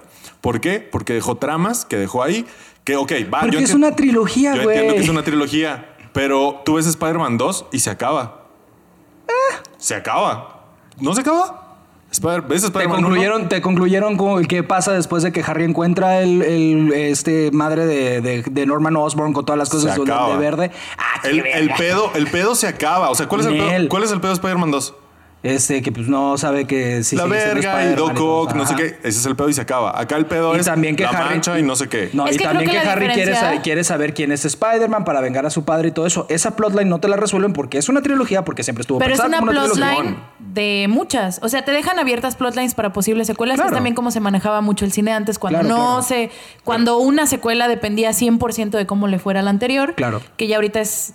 Todavía, pero es del menos. Pero no, no Yo dejas, diría el- que es hasta más hoy en no día. dejas los plotlines principales sueltos. Yo le tenía mucho miedo a que no fueran a darle la luz verde a la segunda de Dune, porque no había empezado producción después Ah, de que salió. sí, sí, sí. Es que, porque, de nuevo, por híjole, eso- le cancelaron a Villeneuve Es que yo me Blade acuerdo, Runner. yo me acuerdo perfecto de eso todavía desde que se, desde que estaba empezando el, el recorrido por festivales, la primera de Dune, Mm. que todo el mundo estaba así de que puta, ojalá sí le vaya bien a esta para que pueda hacer la parte 2, porque se había anunciado desde un inicio que iba a ser dividida en dos partes, pero lo que no estaba seguro era el financiamiento para la segunda, Sí. que eso iba a depender totalmente De de, cómo la le parte fuera la 2. primera. Ajá, eso. Puta, ojalá le vaya muy bien a esta para que haga la segunda porque esta no acaba. Porque esta apenas deja el pedo. Es Y que es eso. y- e independientemente si Dune se hubiera, que si hubiera sido un fracasote y se hubiera quedado así, yo creo que hubiera sido recordada como una de las mejores putas películas Y de por ciencia ficción de la desgracia, historia. y por desgracia eso, eso pasa con otra de Denis, que es Blade Runner 2049, Runner. Sí, sí, que sí. es de- mi favorita de Denis. Claro, claro. Y me gusta mucho más que la primera de Blade Runner, a pesar Ah. de, de lo clásico. No, y yo, lo yo que creo sea. que, que es muchísimo superior a la primera de Blade Runner 2049. Estoy de acuerdo. Muchísimo. Pero no generó todos los spin-off que iba a tener y que la serie Sí, y que sí, la sí. chingada se fueron la- al demonio porque es una película de tres horas que le sobra un va a tener una serie en Amazon. Pues a ver cómo le va. A ver cómo le va. A ver cómo le va. Bueno, aquí el gran chiste es que esas dos, ya lo que empecé hace 20 minutos, esas dos, esas dos vienen con un background de esto que quiere construir James Cameron, que es lo que tú decías. Está muy construida como estas historias épicas en libros, pero siento que le falló un poquito el medio. No sé, o James sea. Cameron tiene toda la historia de Avatar en su cabeza desde el 92 o algo Perfecto. Estoy Debió haberlo hecho el sí. libro. Es- eso es lo que yo dije hace rato. Pero es que su. su- entiendo que su medio 100% es el cine. así. Claro. Y yo y creo se que nota Avatar, por lo porque mismo. es un pinche por lo- intenso, pero. Pero no sé, o sea, como Es- que. Yo Este- por lo mismo este que James medio. Cameron es un, es un director tan visual, yo creo que Avatar, el libro, a mí Avatar sí me daría hueva el libro. Sí, Mientras claro. que visualmente, viéndola en el cine, incluso volviéndola a ver, porque la he vuel- vuelto a ver en mi casa la primera un chingo de veces. La segunda no me he vuelto a, a sentar a verla, pero por falta de tiempo, no por falta de ganas. Pero, o sea, las puedo volver a ver. E incluso he visto clips de la segunda, eso sí te puedo decir que escenas así en cachitos en mi teléfono y me vuelvo a engrosar y me vuelvo así a estar así de, güey, no mames, es que cada, cada detalle de cada último cuadro está tan planeado y te, de nuevo te hace sentir que estás en un, en un ecosistema vivo. Siento que un libro no tiene esa cantidad No, claro. de detalle. Y justo lo acabas Uy, de decir. En no un sé. libro no sería tan efectivo porque Ajá. confía mucho en lo visual. Para bien o para mal, confía mucho en lo visual y confía Sí, mucho sí, en la sí. experiencia. Y está bien. Te quiero preguntar, ¿cuál es tu opinión de la película de Boyhood? Ay, me mama. 2014, sí. Me mama. Ah, ok. Terminó, Ah, ese eso, es mi tema. es eso, También tengo yo un problema con Boyhood, más que con Avatar. O sea, Avatar Más para que Armando, con Avatar. soy yo Déjame, con déjame- adivinar así de que es que no sería tan efectiva si la hubieran filmado en un solo año con diferentes actores. No. Ah, bueno. No, es que se me caga esa queja con Boyhood. De, de que sería más efectiva así. No, o sea, que dicen de que es que el, el gimmick de Boyhood es que solamente es efectiva porque la filmaron a lo largo de 12 ah, no, años. no, no, no. Me parece una película buena Ajá. a secas. Ajá. Porque también trae unas. Entiendo que es como que la narrativa de crecer en una familia disfuncional, en lo, en lo que quieras. Ajá. Pero no es que sea el gimmick, es la actitud que hay alrededor de esa película. Todo el marketing te hace Bueno. alrededor de, se hace Bueno, alrededor bueno, de esa bueno, pero- película. A ver, ¿entretiene? Todo lo que la vende. Bueno, pues ¿Entretiene también es una hueva? película independiente, güey. Las películas independientes dan Mínimo. hueva. Ah. Perdón, güey. En el cine me gusta mucho el blockbuster, pero también hay una película que me gusta mucho, no sé si la has visto, Columbus. Ah, claro. de mis películas favoritas. Ajá. ¿Te la puse a ti una vez o se la puse a Fanny, güey? No me acuerdo. Se la puse a alguien una vez y le dije, güey, esta es una de mis películas favoritas. Me gusta un chingo y no sé qué. Se Por favor, güey. no le hagas nada. Qué asco. Es la, es la película más aburrida que he visto en mi vida. Y yo, Ah, no, fui yo. mames, güey. ¿Eh? No, no, no fui No yo. fuiste tú, ¿verdad? No, no fui yo. O sea, tenemos un concepto muy diferente de entretener. Estoy de acuerdo, pero ¿Sí? ¿te entretiene? No, sí me entretiene. Pero Pero es que ese es un, es un criterio muy subjetivo, porque, o sea, lo que le entretiene a una persona Le es muy diferente a lo que le a entretiene a ella. Es que le pregunté a ella. ¿Está criticando a Boyhood? ¿Te entretuvo? sí me entretuvo, pero no la... Porque otra cosa es que te provoque felicidad, expectativa, todo es que esto. luego, por ejemplo, ahí nos estamos metiendo, por ejemplo, de que, ah, es que Avatar no entretiene. Bueno, pues igual también está toda la gente que mama y mama de que, ah, yo no puedo ver más de 15 minutos de Star Wars porque me quedo dormido, es bien aburrida. O con Harry Potter o con El Señor de los Anillos. O sea, sí. eh, así, o sea, entonces realmente ese no se me hace un parámetro universal o una varilla así de que-. No, no, no, no. No, no, no, Eh, pero- Yo, yo lo dije, es un parámetro personal. Para mí, Pues qué lo, mamón, güey. lo mínimo que tiene que ser es entretener. Si no, no es una buena película. Pero es que no estamos Ahora- hablando. No, pero es que ahí te estás mamando tú también. Ahora, es- pero a lo que iba, entretenernos siempre es expectativa, emoción, a veces es introspección, es llorar, a veces es preguntarte cosas, eso es entretener, te atrapó y no te soltó, te tomó de la manita y te dijo, vente, vámonos en este camino de una hora y Pero es que media eso o de tres literalmente, horas. es, eso es literalmente todo lo que hace James Cameron con, Eso es con las todo lo que películas no de hizo Avatar. Avatar por mí Pura en tres horas. Literalmente Adota. todo lo que hace James Cameron es de que, güey, mira qué chingón hacen sus, este, tenditas y mira qué chingón hacen su cómo pescan, güey. Mira qué chingón eh, lo de los caballos y todo eso. Está tan enamorado del mundo que es infeccioso. La neta sí, sí, es contagioso. Cero. Cero. Betty, ¿es Mande. infeccioso? A ver, dilo. ¿Es infeccioso? El- lo ¿Es enamorado que infeccioso? está del mundo, Ajá. pues... ¿Es infeccioso? Para, para algunas personas, para mí no. Es que, Disculpa. es que- es que no es eso, ¿sabes? Creo que Y- es muy personal. Creo que es a, a nivel, por ejemplo, esta película de Columbus, ¿no? Que hizo Cogonada. Es muy personal de Cogonada, que es el director, porque Claro, ese claro. güey es un fanático de la arquitectura, tanto como es un fanático del cine. Entonces, su primera película obviamente iba a ser una intenseada sobre la arquitectura y el cine, que entiendo, no es para todos. La cosa con James Cameron es que el medio es, se nota que es muy para él. Ese güey sabemos lo mucho que le gusta el mar, lo sabemos. Arriesgó su vida, güey. o Más sea, de una más de una vez. vez por, por descubrir más. La, es, es un maestro de la ciencia ficción y todo. La cosa es que no, sí es, sí es infeccioso, pero no le va a pegar a todos. Entonces, Pero es que es muy pero es para una es- gran audiencia. Es, es lo que iba a decir, porque es muy cagado eso. Es como los que el, el argumento interno de fuck Twitter y te quedas ahí. Es como Ah, que sí, claro. todo el mundo siempre dice eso, pero independientemente se me hace muy cagado. Es como de que, güey, si no hubiera tenido un impacto generacional, si no hubiera tenido un impacto cultural. La primera hace esos casi 3 mil millones de dólares que hizo en el 2009 y la segunda no se acerca a eso. Si la segunda se hubiera, si la segunda se hubiera quedado en 500 millones de dólares, 600 millones de dólares, te creo que no tiene ningún impacto cultural Avatar porque, o sea, no te acercas, pero la segunda fue la, película más taquillera De de 2022. 2022 y el hecho de que hubo, yo me acuerdo perfecto durante todo el, el periodo, y es que también es muy específico el, el periodo de, en las que las estrenan de Navidad, porque tienes todo diciembre y todo enero y parte del inicio del año en lo que vuelven a ver blockbusters. y aparte, imagínate los demás que están estrenando películas. Claro. En contra la secuela de la película más taquillera del universo. O sea. No, es que no, y no es mala estrategia. No, para nada. no es mala No, no, estrategia no, porque eventualmente las, las funciones de Avatar se van a agotar. Entonces, ¿qué haces? Te metes a ver El gato con botas, te metes a ver Megan, te metes a ver lo que estaba en ese momento. Y lo mismo pasó, y es muy cagado que en su momento, en el 2009, como Fox no estaba nada seguro de cómo le iba a ir a la primera de Avatar, su chip seguro era Alvin y las ardillas 2. Qué loco, ¿no? Qué desmadre, sí la recuerdo. Sí, sí, sí, porque o sea, ellos dijeron de que puta, si esta película truena, pues mínimo sabemos que a la de Alvin y las ardillas le va a ir muy bien. Y Avatar terminó siendo la película más taquillera de la historia. Y Alvin y las ardillas 2 también le fue muy cabrón. Sí. Más porque le invirtieron un huevo y medio. Simón, pero es- es a lo que voy. Eh, ya lo había dicho, el éxito comercial no implica impacto cultural. ¿Cómo chingado? No, a ver, perdóname, pero o sea, si no, tienes, si no tienes un impacto cultural, no puedes hacer que la gente vaya y gaste todo ese Había- dinero. en la Sí, sí película. puedes. Había Sí, sí puedes. un. Sí, sí creo, puedes. creo que hay un poco Lo de puedes las hacer dos. una vez, no dos veces. Y sobre todo con 15 años de separación. No, Yo sí, creo que sí sí. puedes. Yo creo que, No, sí, yo sí creo puedes. que eso Sí, sí alimentó puedes. Y lo hizo. Ser la película, creo que se hizo en estos años, desde 2009 hasta 2022 que se estrenó, se hizo como esto ¿Cuál, tan cuál es tu medidor de impacto cultural? Nosotros tenemos los nuestros. Ah. ¿Cuál sería el tuyo? Porque TikTok no es impacto cultural. No, no, no. es- eh, ahí Es estoy de acuerdo que es, viralidad. es viralidad, es un nicho, lo que tú quieras. Este, pero ¿Cuál para sería mí, un, medidor tuyo? Que digas, funciona fuera de mi burbuja. Porque, por ejemplo, yo soy muy de salirme de mi burbuja, de verdad. Ajá. Yo no soy, yo no sé de fanfics. Pero le pregunto a Betty, este es un medidor fuera de mis círculos, de mis burbujas, que no me dejan ver más allá de lo que yo veo o lo que sea. Este es un medidor que la neta funciona. Ajá. Para ti, ¿cuál sería un medidor de Es impacto que es muy cultural? cagado, sobre todo porque yo ahorita ya tengo una mentalidad muy diferente porque tengo ahí este, dos amigos que somos los taquitokers, este, que son Miguel Araiza y Sergio Muñoz. Y es muy cagado porque nosotros hacemos a veces nuestros lives hablando acerca de cómo les vuelan a las películas en taquilla y todo eso, que la gente dice, pero es que una no, no es este indicador de qué tan buena o mala es una película. No, no es indicador de qué tan buena o mala sea una película, pero la taquilla y cómo le fue a una película y cómo le fue a su secuela y cómo le fue a todo eso, por supuesto que es un indicador cultural, porque es lo que la gente está consumiendo. ¿Por qué? No, Por- no, no. ¿Consumo? No, no es lo mismo que impacto. Pero eso, cla- no, no, no, claro que sí, porque por ejemplo... No, no, no, no. no, a ver, Consumo cultural no es lo mismo que impacto cultural. Mira, te lo pongo así. pero no. Te lo pongo así. Si hace...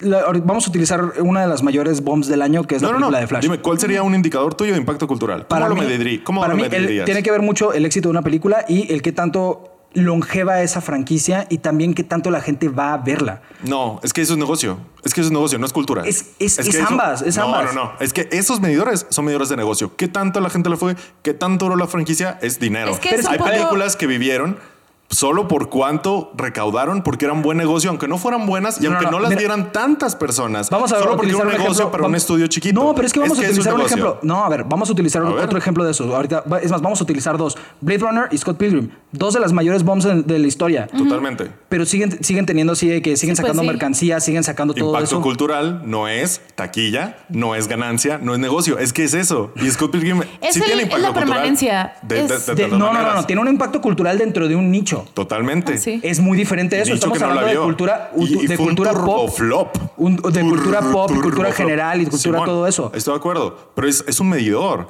Scott Pilgrim Super le fue tan de la verga que debería Pero estar estamos hablando, estás hablando de tu burbuja. Estás hablando de tu burbuja. No, no, no. Claro que es una. ¿Cuánto Ah, no, no. me- No, no, Scott del Pilgrim fue un impacto que tuvo, güey. Totalmente. Hablando del, Y el del impacto impacto que del tuvo, culto. Claro, ahí, y ahí está la palabra culto. culto. Totalmente de acuerdo. Ahí está la palabra culto. Entonces, este Scott Pilgrim fue, y Blade Runner se volvieron éxitos a través de culto y todo eso. Pero ¿qué pasó? Si ahorita este, anunciaran que la el anime que van a sacar de Scott Pilgrim lo van a estrenar como una película animada, va a volver a flopear.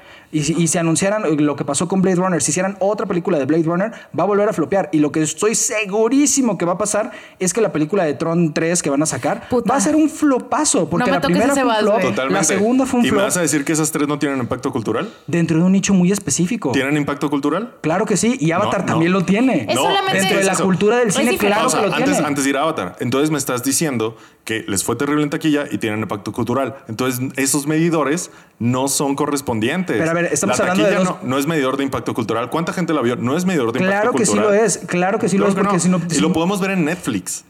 En Netflix, a veces los streams no. La cantidad de cuánta gente ve algo no implica cuánto impacto cultural tiene. Viralidad sí. Y lo confundimos a veces, sobre todo No, en estos tiempos. A ver, eh, estoy de acuerdo en ese tema. Estoy de acuerdo en ese tema contigo, pero a lo que voy yo es que estamos Dime- hablando dime de son- diferentes. es que reduci- reduzcámoslo. Quiero entenderte. ¿Cuáles son tus medidores de impacto cultural? De éxito, nuevo. ya lo entendí. No, no, no, no. Pero es que para mí estamos hablando acerca ¿Cuánta gente lo vio? ¿Eso es impacto cultural? Claro que sí. Totalmente en desacuerdo. Porque incluso de, de la cuestión hablando específicamente de Avatar, ok, en el ámbito geek a lo mejor no tuvo ese impacto longevo, pero en el público claro que lo tuvo, en la cultura general claro que lo tuvo, porque todo el mundo dice, güey, no me acuerdo de los nombres de los personajes de Avatar, pero te acuerdas de haber visto Avatar, te acuerdas ese impacto de verla por primera vez en el cine. La- o sea, a lo mejor una especie todo de eso no es impacto cultural. Claro que sí lo ¿Es, es. impacto emocional? Va. Pero es que si no fuera Son impacto cultural, bonitos, de nuevo, es que de nuevo, o sea, la gente se acuerda de que por, por qué se volvieron este, clásicos de culto Blade Runner y todo eso, porque la gente las recuerda, porque la gente las sigue volviendo a ver, pero no tiene ese ¿Por impacto qué? cultural general o no tiene ese, esa influencia general que tiene Blade Runner, que digo, perdón, que tiene Blade Runner, sí, este Scott Pilgrim, Tron y todo eso que tienen en el ámbito geek, no lo tienen en un ámbito cultural pop general. O sea, Avatar sí lo tiene y Avatar sí tiene un impacto cultural muy grande que lo vemos en esto, que lo vemos en la tecnología, que lo vemos en todo eso. Estamos hablando de diferentes nichos, estamos hablando de diferentes culturas, pero claro que sí lo tuvo. Y si no hubiera tenido ese impacto cultural, no hace dos mil millones de dólares la, segunda película de Avatar. No estoy de 3 acuerdo. mil millones. La segunda. 3 mil millones. La segunda hizo 2.300. Ah, tienes razón, estoy viendo la primera. Es que no estoy de acuerdo. Todos esos medidores son de negocio. Es de dinero. Pero Es estamos hablando, dinero. a ver, la cultura del cine también es un negocio. Es una industria, Simón. Pero hay una cosa es que industria y otra cosa es cultura. Pero son, estás- son cosas eh, a mí se me distintas. hace que dices que te sales de tu, de tu círculo, no se me hace que te estás saliendo, no te estás saliendo de tu círculo. ¿Por qué no? Porque no estás, no estás reconociendo la cultura general que tiene la persona que nada más va al cine dos, tres veces al año. Está bien, pero ¿cómo le marcó culturalmente a eso al mundo? Pues, güey, el hecho ¿Cómo? de. El hecho, el hecho de que la, la tecnología que se creó para Avatar se implementa en muchísimas Negocio. cosas. Eso es No, negocio. No, no, no, no. Es negocio. La tecnología que se implementó en Avatar es se utiliza también para videojuegos, se utiliza también para estudios. Eso es negocio. No, es cultura en general No, también. Es, negocio. y es negocio, cultura. porque si tú vas ahorita a la calle y le preguntas a alguien, oigan, ¿sabía usted que la... No, no va a ubicar esto. Esto es tendencia en el negocio. A Avatar le fue tan No, bien pero si vas que a la ahora calle- nosotros vamos a usar estas técnicas para videojuegos y la chingada. Eso es negocio y parte de la industria. Ah, ¿quieres un impacto cultural? Es que sí, Sí. es innegable de Sí, Avatar. Quiero, por favor. El Sí. 3D. Va. Ese pudiera ser el único impacto medio cultural que sigue siendo negocio. No porque es concuerdo que como sea el único tampoco. Avatar llegó a romperla la taquilla porque dio bien caros los 3D. Vamos a hacer No, todo no, no, no, 3D. No, no, no, no, no. Ese es un, un ejemplo como, equivoco? por ejemplo, lo que dijo ahorita. ¿Me equivoco? Ah, no sé, no te traigo ese dato. el del 3D, no sé. O sea, No, es, es que, que es eso. hubo- Y por eso salió tanto 3D, porque Avatar le fue muy bien en el 3D. Y por eso. Ahí estamos ganó hablando de una dinero. cuestión. No. No. Es- eh, perdóname, pero ahí sí estás sí objetivamente tiene- mal. Sí tiene, no, sí tiene su tinte cultural, te lo voy a decir porque la gente aprendió a volver a ver 3D, Simón.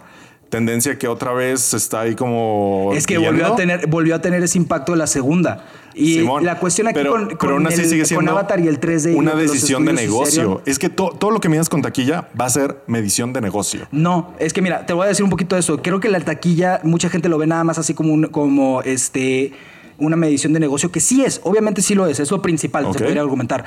Pero también la taquilla habla muchísimo de la cultura que tiene el consumidor general, el público general. No Sí. los nichos, no los fandoms, no el fanfic, no todo eso. El público que nada más va al cine dos, tres veces al año y todo eso. Simón. Porque ahorita, revolviendo lo que, devolviendo lo que estaba diciendo ahorita, vamos a tomar de ejemplo uno de los mayores flops del año, que es Flash. Flash la estrenas en el 2018, Flash hace por lo menos unos 800 millones de dólares. Claro. Claro. Flash, este, igual este Shazam 2 la estrenas un año después de la, de la primera o dos años después de la primera, le va muy cabrón también. El problema es que la- a esas películas les está yendo mal en taquilla porque la cultura del consumidor está cambiando radicalmente. El cine y Perdóname, pero ese también es un impacto cultural muy grande de Avatar y de Top Gun Maverick el año pasado. Simón, Claro. pero yo no diría cultura de consumidor. Esos son hábitos de consumo. Y eso no, es que ahorita no es tiene que- cultura. tiene, tiene muchísimo que ver el, el ámbito cultural también. Porque si te vas a los 70s, ¿cuál era el, el- el ver el, el tipo de películas que eran las más exitosas en aquel entonces? Habla muchísimo de la cultura que había alrededor del cine en aquel entonces.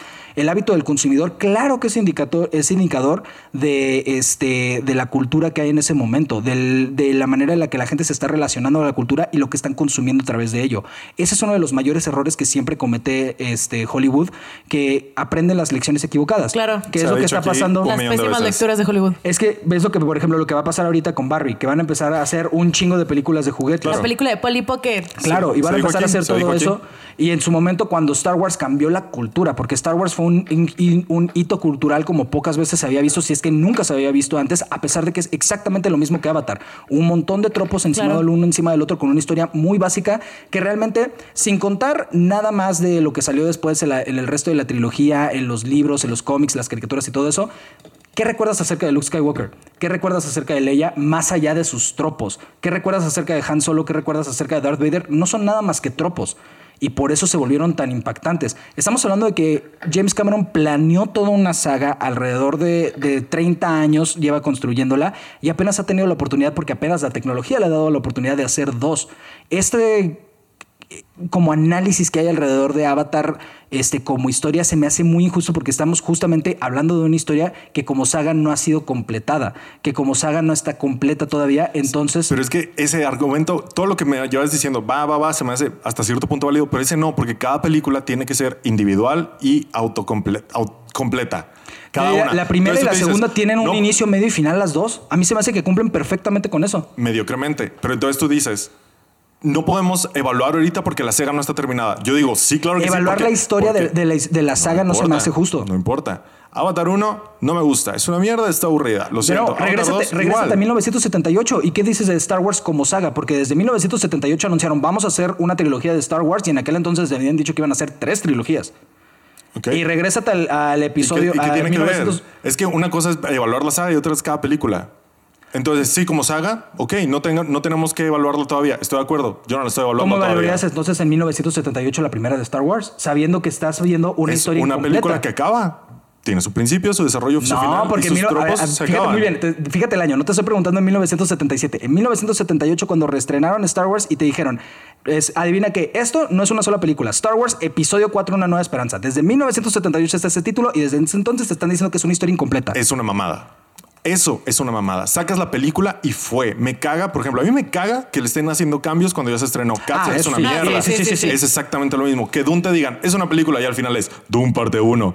¿Quién sí. se están acordando mal desde el inicio salió de un no, parte. Dennis sí dijo, ay, mi idea es hacer dos películas y la chingada. Pero el estudio y la oficial nunca fue dos. Claro que sí hasta fue. que dice Doom parte 1. Se acaba y es como que claro que sí. Ya sabíamos que esto iba a pasar, pero nunca lo dijeron. Esa es la versión oficial. Que te hagan eso es una mamada. Y lo que hizo Star Wars en ese entonces, lo que sea de Star Wars, es una mamada. Es como, me llamaba Star Wars, ahora me llamo Una Nueva Esperanza. Es una mamada.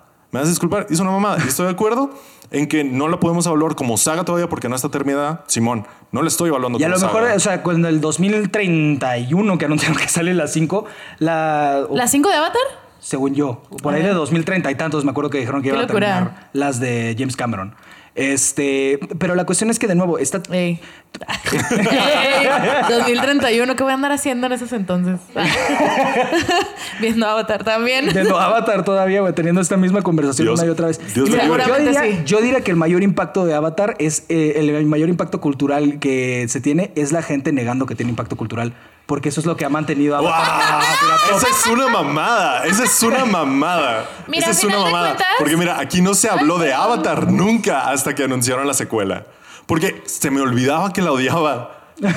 Real, Pues es hasta que me acuerdo es como que, ah, existe Avatar y la número- odio. Hay un número muy impactante que vi de unos años antes de que saliera, no me acuerdo si de 2019, cuando, no, de 2020. 2020, cuando estuvimos sin cine meses, güey. Ajá, sí, sí, sí. Este, empezaron a hacer así como que los medios que ya no tenían artículos, pues eh, dejó de haber estrenos, dejó de haber claro. todo, entonces se quedaban como que sin temas de conversación. y no recuerdo qué medio, creo que Collider, no estoy segura, hizo este estudio en retrospectiva de cuánta gente eh, habías visto, lo vimos, lo hicimos en el episodio de Taylor de la vez pasada, de ahora que vino Taylor a Ciudad de México. Ajá. Este, de que seguro conoces a alguien que fue a ver a Taylor, porque Claro, claro. N cantidad de personas por persona fueron del país, la fueron a ver, Claro. por decir algo. Hicieron algo así en Estados Unidos. Una de cada cinco personas en Estados Unidos fue a ver la primera. Entonces. ¿De cuál, de cuál, perdón? De Avatar. De Avatar, ok. De Avatar, la Ah. primera. Que es un chingasal. Sí. Es un chingasal. Es un chingasal. No es. Hubo gente que eh, se suicidó, güey, porque no existía Avatar. No mames, ¿qué? sí, ¿no, no, no te sabes esa? ¿No? En el 2000, entre 2009 y 2010 se reportaron casos de depresión, le llamaban depresión post-Avatar, que la gente estaba tan deprimida porque no, era gente que se e- e- era de nuevo, hoy en día, pues por todos los impactos, el impacto cultural que tuvo Avatar en la industria del cine y de Ajá. los efectos especiales y de todo eso. este, Eso no es impacto cultural. Cállate. Este, Estamos Es- hablando de otra es- cosa. es impacto Ahorita en la industria, es que es debates en otro cultural. momento. Ya tuviste 45 minutos de debate, güey. Déjame que me cuente. Ok. Bueno, Prosigue. Pero eh, como hoy en día se nos hace tan fácil lo que hizo Avatar, que ya tantas películas que de nuevo, eso también es parte del impacto que tuvo Avatar, que claro que muchísimas películas han querido replicar ese efecto de no mames, crearte este mundo que se sienta vivo y que la gente quiera explorarlo y todo eso.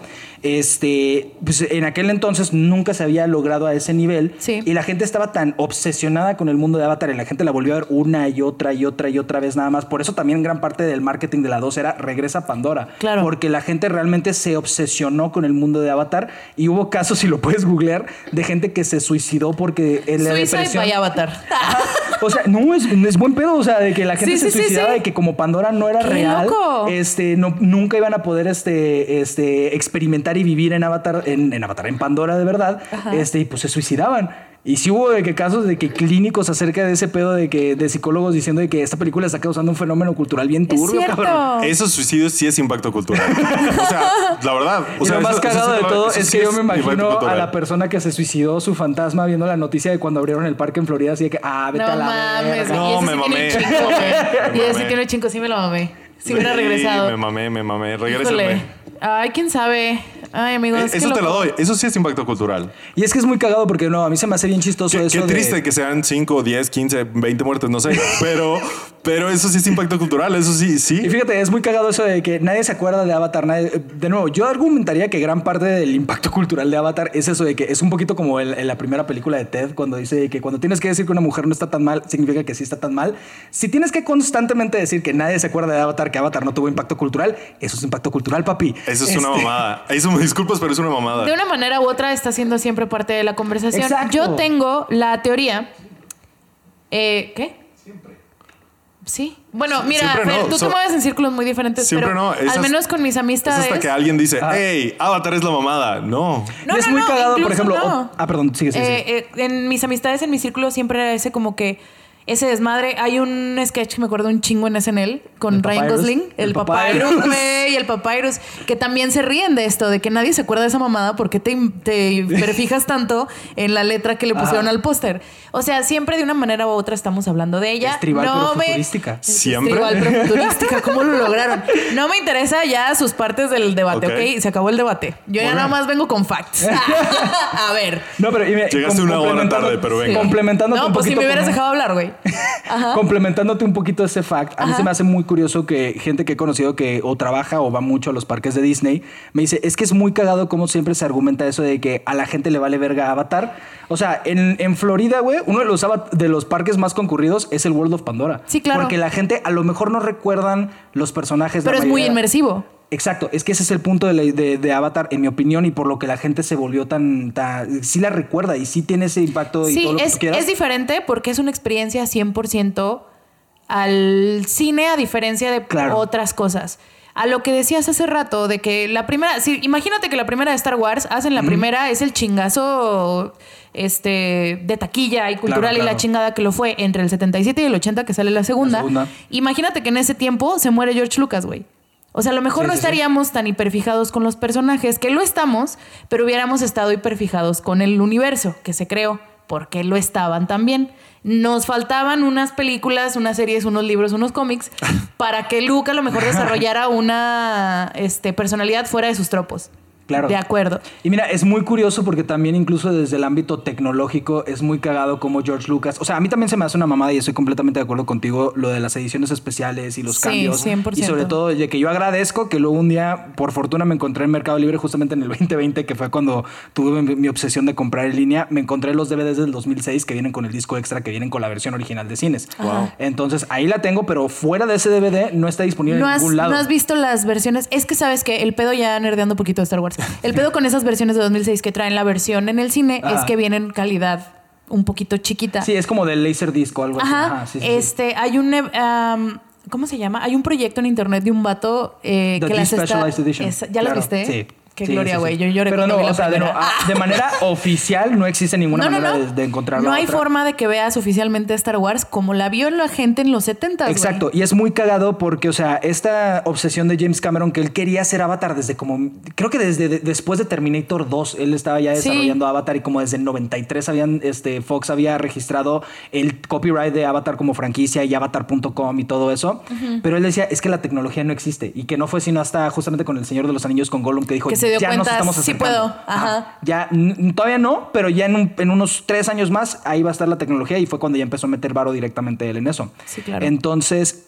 es muy cagado que George Lucas siempre dijo entre el 77 y el 97 que sacó las ediciones especiales, él siempre dijo, esas películas no están terminadas. Sobre todo la que yo dirigí no está terminada. Y ahí cuando deja de ser, también esa es una, bueno, los años que pasaron y la chingada, yo siento Sí, que sí, Star sí. Wars después de 1983 ya no era George Lucas, güey. O sea, ya, ese güey, Pero mira, eh, hablando un poquito, o sea, personales. también, o sea, hablando de cómo cambia la cultura y todo esto, que en su momento hablemos, por ejemplo, de la, de la recepción hacia las precuelas en el 99 a hoy en día. Ah, sí, 100% diferente. O sea, 100% diferente, pero es muy cagado como, o sea, ponte en la, en la perspectiva de alguien que, o sea, sí, a lo mejor de que podemos decir que culturalmente eran odiadas las películas de las precuelas en aquel entonces, pero para mí una película universal o culturalmente odiada no llega a 900 millones de dólares, Claro sobre todo no. en 1999. No, y aparte también juega tanto en Star Wars como creo Claro. que ahorita la segunda de Avatar, Claro. la expectativa que te pones. Yo creo 100% que si Avatar, El Camino del Agua, que sale en 2022, sale en 2011, no junta lo que juntó. Creo No, junta- yo. Yo creo que junta más. Yo creo que no. Yo, esa es mi opinión. Que no, porque estábamos todos a la expectativa. Nosotros no la fuimos a ver porque tenemos opiniones muy fuertes, como ya viste, de la primera de Avatar. Pero, este, le estás hablando a un público nuevo. Estás eh, apelando a la nostalgia. No digo que solamente de eso se trata el marketing. Es que yo creo que también es- y con la expectativa de... Pero por mucho tiempo existió ese de que, y, o sea, se está tardando mucho cuando las va a sacar, van a flopear cuando la saque, porque mucha gente dijo que la tienes que sacar dos, tres años después, que es el promedio para una secuela. sí, sí. Pero él dijo, no existe la tecnología que necesito para hacerla todavía. Ajá. Que de hecho la película la filmaron desde el 2015, la de la, el Camino, ¿El del, Camino agua, del Agua? La filmaron desde como el 2015, 2014. Híjole. Y- y pues todo espero, güey, espero que sí, porque traer a Sigourney Weaver metida en el agua en 2020, hijos Mira, de su ch- pinche este, madre, güey. o Si sea, mal no recuerdo, grabaron la 2 y la 3, las, grabaron así de manera como grabaron Back to the Future y El Señor de los Y El Años. Señor de los las, Anillos, las back. como una película Ajá. gigantesca y las filmaron entre 2014 y 2016. O sea, a lo mejor el- tengo un poquito mal el dato, pero más o menos por ahí fue las fechas.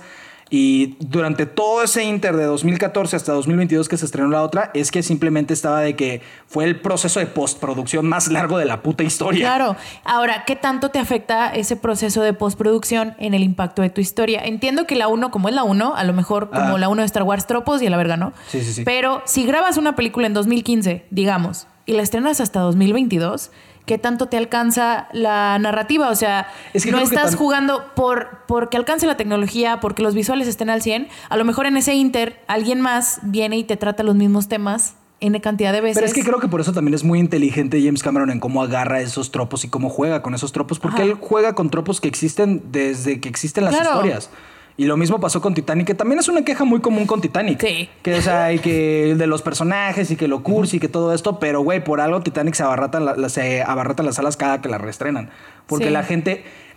Para mí es una de esas, de esas cuestiones de que eh, siempre respondo de que, güey, es que dime un personaje de Avatar. Y Yo sí te puedo decir de que la ballenita, la ballenita amiga de, de Netella, la quiero mucho esa ballenita. Pero también, Pa- Payacan. Payacan. Payacan. Este, y, y, y Neytiri, que a mí Neytiri se me hace un personajazo. Este, pero, etcétera. Ah, no, no, a lo mejor que no todo el mundo te puede decir este, que se acuerda de todos los personajes de Avatar, de todo el world building, de todo el lore y todo eso. Que yo me acuerdo que una vez me perdí, estaba así de que leyendo un chingo acerca de cómo funcionan los instrumentos musicales que usan en, en Pandora y todo eso. O sea, se me hace un mundo muy fascinante, genuinamente. Eh, pero lo que sí, o sea, el, el- creo que también el mayor impacto que tuvo en el público Avatar es que independientemente que no te acuerdes de la película, te acuerdas de cuando la viste. Del sentimiento. Sí, te acuerdas de ese impacto que te generaba ver por primera vez eso y sobre todo si la viste, que o sea, sí, puede ser un gimmick, puede ser, que yo no lo cuento como un gimmick porque creo que James Cameron es de los pocos que sabe utilizar el 3D como una narrativa este, muy efectivamente. Creo que los únicos otros que se le han acercado a lograr eso son Alfonso Cuarón con, con Gravedad y esta... Mira, no se me ocurre ningún otro dejando así de momento, pero... este, Eh, Interstellar, no, pero, no es 3D, olvídalo. no, no, no. O sea, o sea es, es muy difícil llegar a utilizar el 3D tan efectivo como lo, como lo hizo Sí. este James Cameron ahí. Eh, y la gente recuerda eso, la gente recuerda ese impacto de porque, o sea, sí hoy en día se me hace muy cabrón que hayan tomado casi 15 años para que ya ahorita pueda ver yo la primera película de Avatar y decir, ah, ok, esa toma ahí ya se está empezando a ver un poquito de su Sí. edad. O sea, realmente el verlo en ese momento, el que hasta la fecha se pueda ver Avatar y decir, esa madre se ve muy fotorrealista. Y yo me acuerdo perfectamente que hablando ahorita de lo que estábamos hablando acerca de, por ejemplo, los trailers de las precuelas de Star Wars, Sí. que James Cameron hizo algo muy similar con El Camino del Agua. Que dijo, El Camino del Agua, si quieren ver el tráiler, no va a Es estar en, en el internet. cine. En una, por una semana tienen que ir a ver y fue con Doctor Strange. Y se Que- chingan, ajá, sí. que- y eran nada más de las funciones en 3D y en IMAX 3D. Y yo me acuerdo, güey, yo fui a ver este Doctor Strange por primera vez en 2D. Este, y la segunda vez sí le dije a mi novia, la vamos a ver en 3D porque ocupo ver ese puto tráiler. Y no me voy a esperar una semana. Ajá. Sí, no, y, claro que- que, no. y lo fui a ver y, güey, yo lloré cuando vi el primer tráiler del Camino del Agua. Ahora, a- hemos estado viendo las cosas salvables, entre comillas, de Avatar. ¿A ti qué no te gusta de Avatar? Sí. Ah, mira, ¿Qué Es- dices? es muy curioso porque esto, me genera- esto se mamó. me genera mucho conflicto el cómo utiliza la cuestión de que eso sí es un... Se nota que la escribió hace 30 años, que es el tropo del Salvador Blanco. Exactamente. Pero a mí se me hace interesante que siento que James Cameron en ese Inter sí se supo adaptar más o menos. Se me hace una mamada que le haya dado rastas a Jake en la segunda. Es como de que... Verga, yo ahí sí no en- estoy de acuerdo, nadota. Nadota. La 2 se siente, es, es la tesis de James Cameron de quisiera no ser blanco. No, fíjate que a mí se me hace. así es, cabrona. es muy interesante porque se me hace. O sea, sí es. eh, innegablemente tiene todavía elementos del Salvador Blanco que son muy criticables y son muy cuestionables. Pero a mí lo que me llama la atención de Avatar es que James Cameron, aparte de George Lucas, es el único cineasta hollywoodense que ha logrado hacer una película que es en esencia acerca del imperialismo, en donde el villano es innegablemente Estados Unidos. Sí. Y a- sí, a mí pero lo que está me tan gusta- envuelto Uy, en capitas Estoy, Sí, sí, sí, sí. estoy que Estados debatible. Unidos dice, ay, pues no pasa Debatible. nada. En la 2 ya no vemos nada de eso. En la 1 No medio mames, te la creo. Con Quaritch, todo lo de la 2 acerca de Quaritch es acerca Pero es una persona. La empresa nunca es la responsable. La ¿Cómo em- chingados? No. ¿Cuándo culpan a la empresa de algo? En la primera, cuando toman el En la primera, en la primera, te dije, en la primera. En la segunda perdemos todo eso. Que bueno, ahí creo que también, ahí no, no nos vamos a volver Todo. a meter en este debate, pero de nuevo, estamos hablando de que la segunda y la tercera se filmaron al mismo tiempo y básicamente la segunda y la tercera en- encapsulan el capítulo medio de lo que va a ser la saga de cinco películas de James Cameron. La Avatar. 2, Este- la 2, la película 2 pierde todo eso. El malo es una No concuerdo. persona, la empresa nunca dice nada, la empresa está fabricando clones de A este cabrón es que como le justamente gusta. Por eso, por eso a mí nunca se me hace la que- la, la empresa es, es pintada como el villano. De, que- de hecho, se me hace muy interesante cómo las, en la primera mencionan muy pocas veces el nombre de la empresa, que no me acuerdo cómo Claro. se llama. La mencionan muy pocas veces. Pero siempre la lo- motivación es porque la empresa me dijo y en esta es Justo. porque quiero venganza y la empresa es de que yo aquí toda madre, agárrense a vergazos, yo aquí mientras No, es los que justamente exploto eso se me hace y muy mato ballenas a la verga. creo que eso sí fue un update que le ha de haber dado este, en el Inter de que sacó la, la- la primera, eh, bueno, de que estaba desarrollando la primera y estaba volviendo a escribir las, las- el resto de las secuelas, porque sí se me hace muy interesante cómo esta empieza y te dice, la empresa es la que llegó y metió todas estas bases, la empresa es la que está matando estas ballenas, la empresa es la que está haciendo todo Ya. eso. Sí no es tiene cierto, todo ese... no es cierto. Claro Cinco sí. minutos se toma para decir la empresa llegó, quemó este bosco y pero miren, venganza. Y de eso tardan, de eso se tratan mira, dos a mí- horas 45. Ahí, ahí vamos a, ahí vamos a estar en desacuerdo porque, o sea, a mí me gusta mucho el enfoque que le dan. O sea, a mí se me hace muy interesante porque desde el prólogo o el- esta narración que da Jake al inicio de la película, se me hace muy interesante como, a diferencia de la primera, donde en la primera el- el- la narración y el prólogo son todo acerca de la experiencia personal de Jake. Claro. En la segunda es todo acerca de la experiencia cultural de Pandora contra, ¿cómo se llama? TCRI o cómo? Más o No, menos. TCRI es la de Tortugas Ninja. Más o menos. Este, Más o menos porque también es yo, mi familia, la chingada y ahora sí estamos padre y ahora sí vamos fíjate, un a mí se me hace muy- muy Pero la verdad. A mí la se me hace- ya no se toca después del prólogo.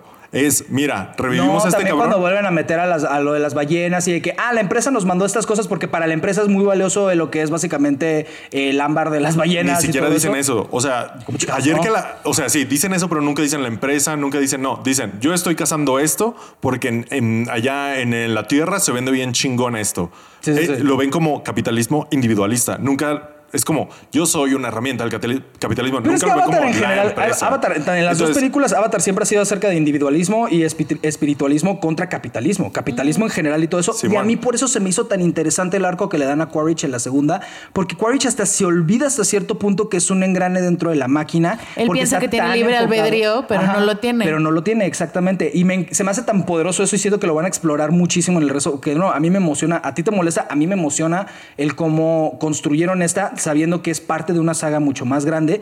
El, arco que le dieron a Quaritch en esta, me encanta que es un este, espejo directo del arco de Jake en la primera. Todo lo que hace Quaritch en la segunda es exactamente lo mismo que está haciendo este Jake en la primera, porque es Quaritch de cierta manera enamorándose de Pandora del mismo modo que lo hizo Jake en la primera. Y mientras que Jake lo hizo por amor a Neytiri, por un amor sexual, por un amor este, eh, platónico, como lo quieras ver, Quaritch lo está descubriendo a partir de un amor paternal. Quaritch lo está haciendo a partir de que se está enamorando de su hijo. Quaritch está descubriendo el Totalmente amor en de su hijo. desacuerdo. No, lo está haciendo por venganza y por ego. Es como, ah, eso lo hizo Jake Sully, yo también lo tengo que hacer.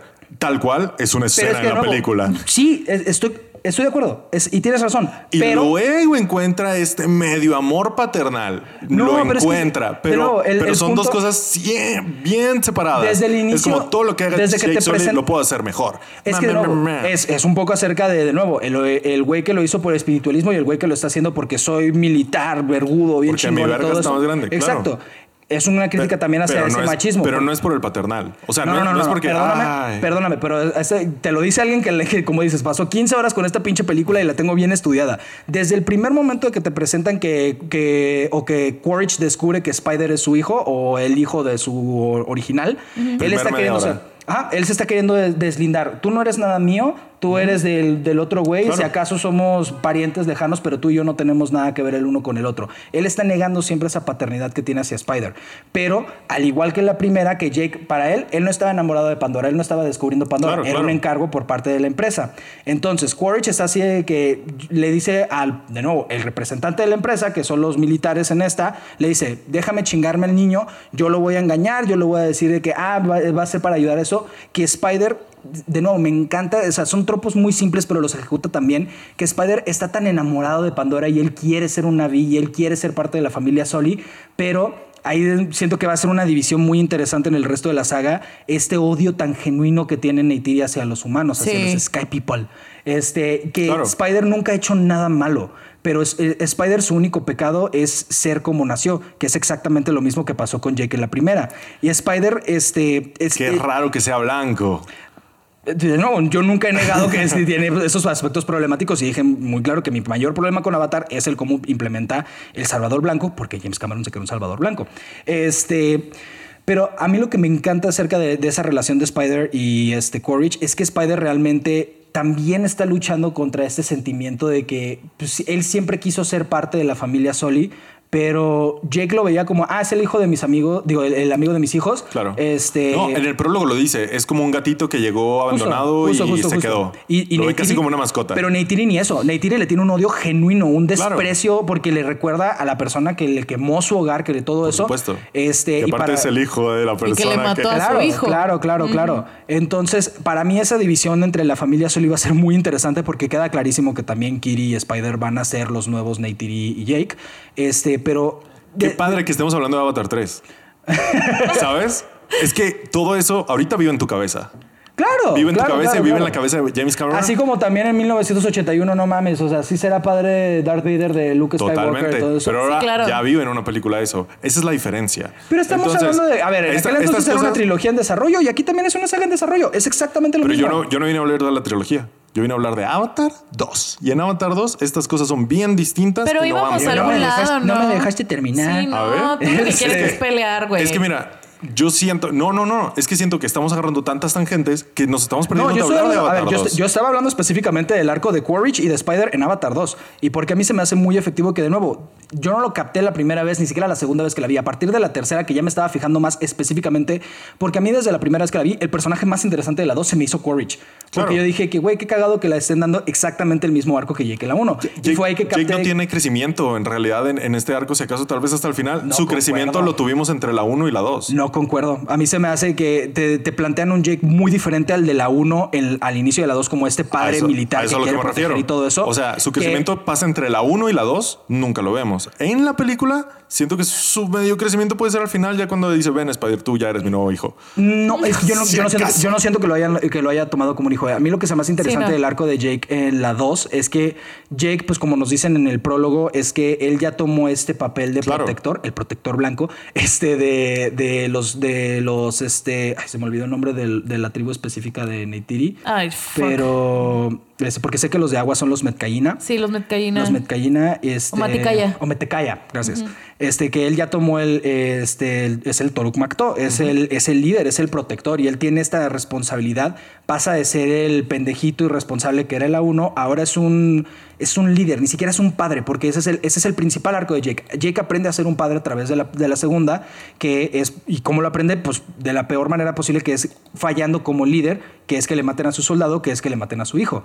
Entonces, se me hace muy interesante cómo lo que Jake está fallando es que Jake es un militar que tiene que aprender a ser padre, mientras que, y es exactamente el mismo arco que está aprendiendo Quaritch, pero Quaritch lo está aprendiendo de una manera muchísimo más orgánica. Sí, Quaritch empieza con esta necesidad de quiero ser mejor que Jake Sully porque mi venganza y todo eso, pero Quaritch tiene la oportunidad de regresar todavía a matar a los Sully, pero él da este otorga su deseo a la venganza por salvar a su hijo que ya está aceptando como su hijo.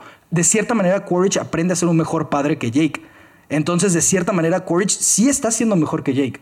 Entonces, Quaritch Claro. sí está superando a Jake. Entonces, se me hace muy interesante cómo están construyendo. Y ya sé que me vas a decir que lo que tú quieras, que, pero como un villano de una saga, En a mí se me hizo una mamadota que hayan. Cuando anunciaron que iba a regresar Quaritch, yo dije, güey, qué mamada, ¿cómo lo vas a explicar? Y lo, como lo hicieron, dije, verga. O sea, para empezar, es desde el capitalismo de que. A ver, no, sí es una soldado- mamada. Sí, sí lo Sí es. es una mamada. Pero es una mamada bien ejecutada. Hay Claro, mamadas mal dadas hay mamadas que dices, puta, me cambió la vida. Totalmente.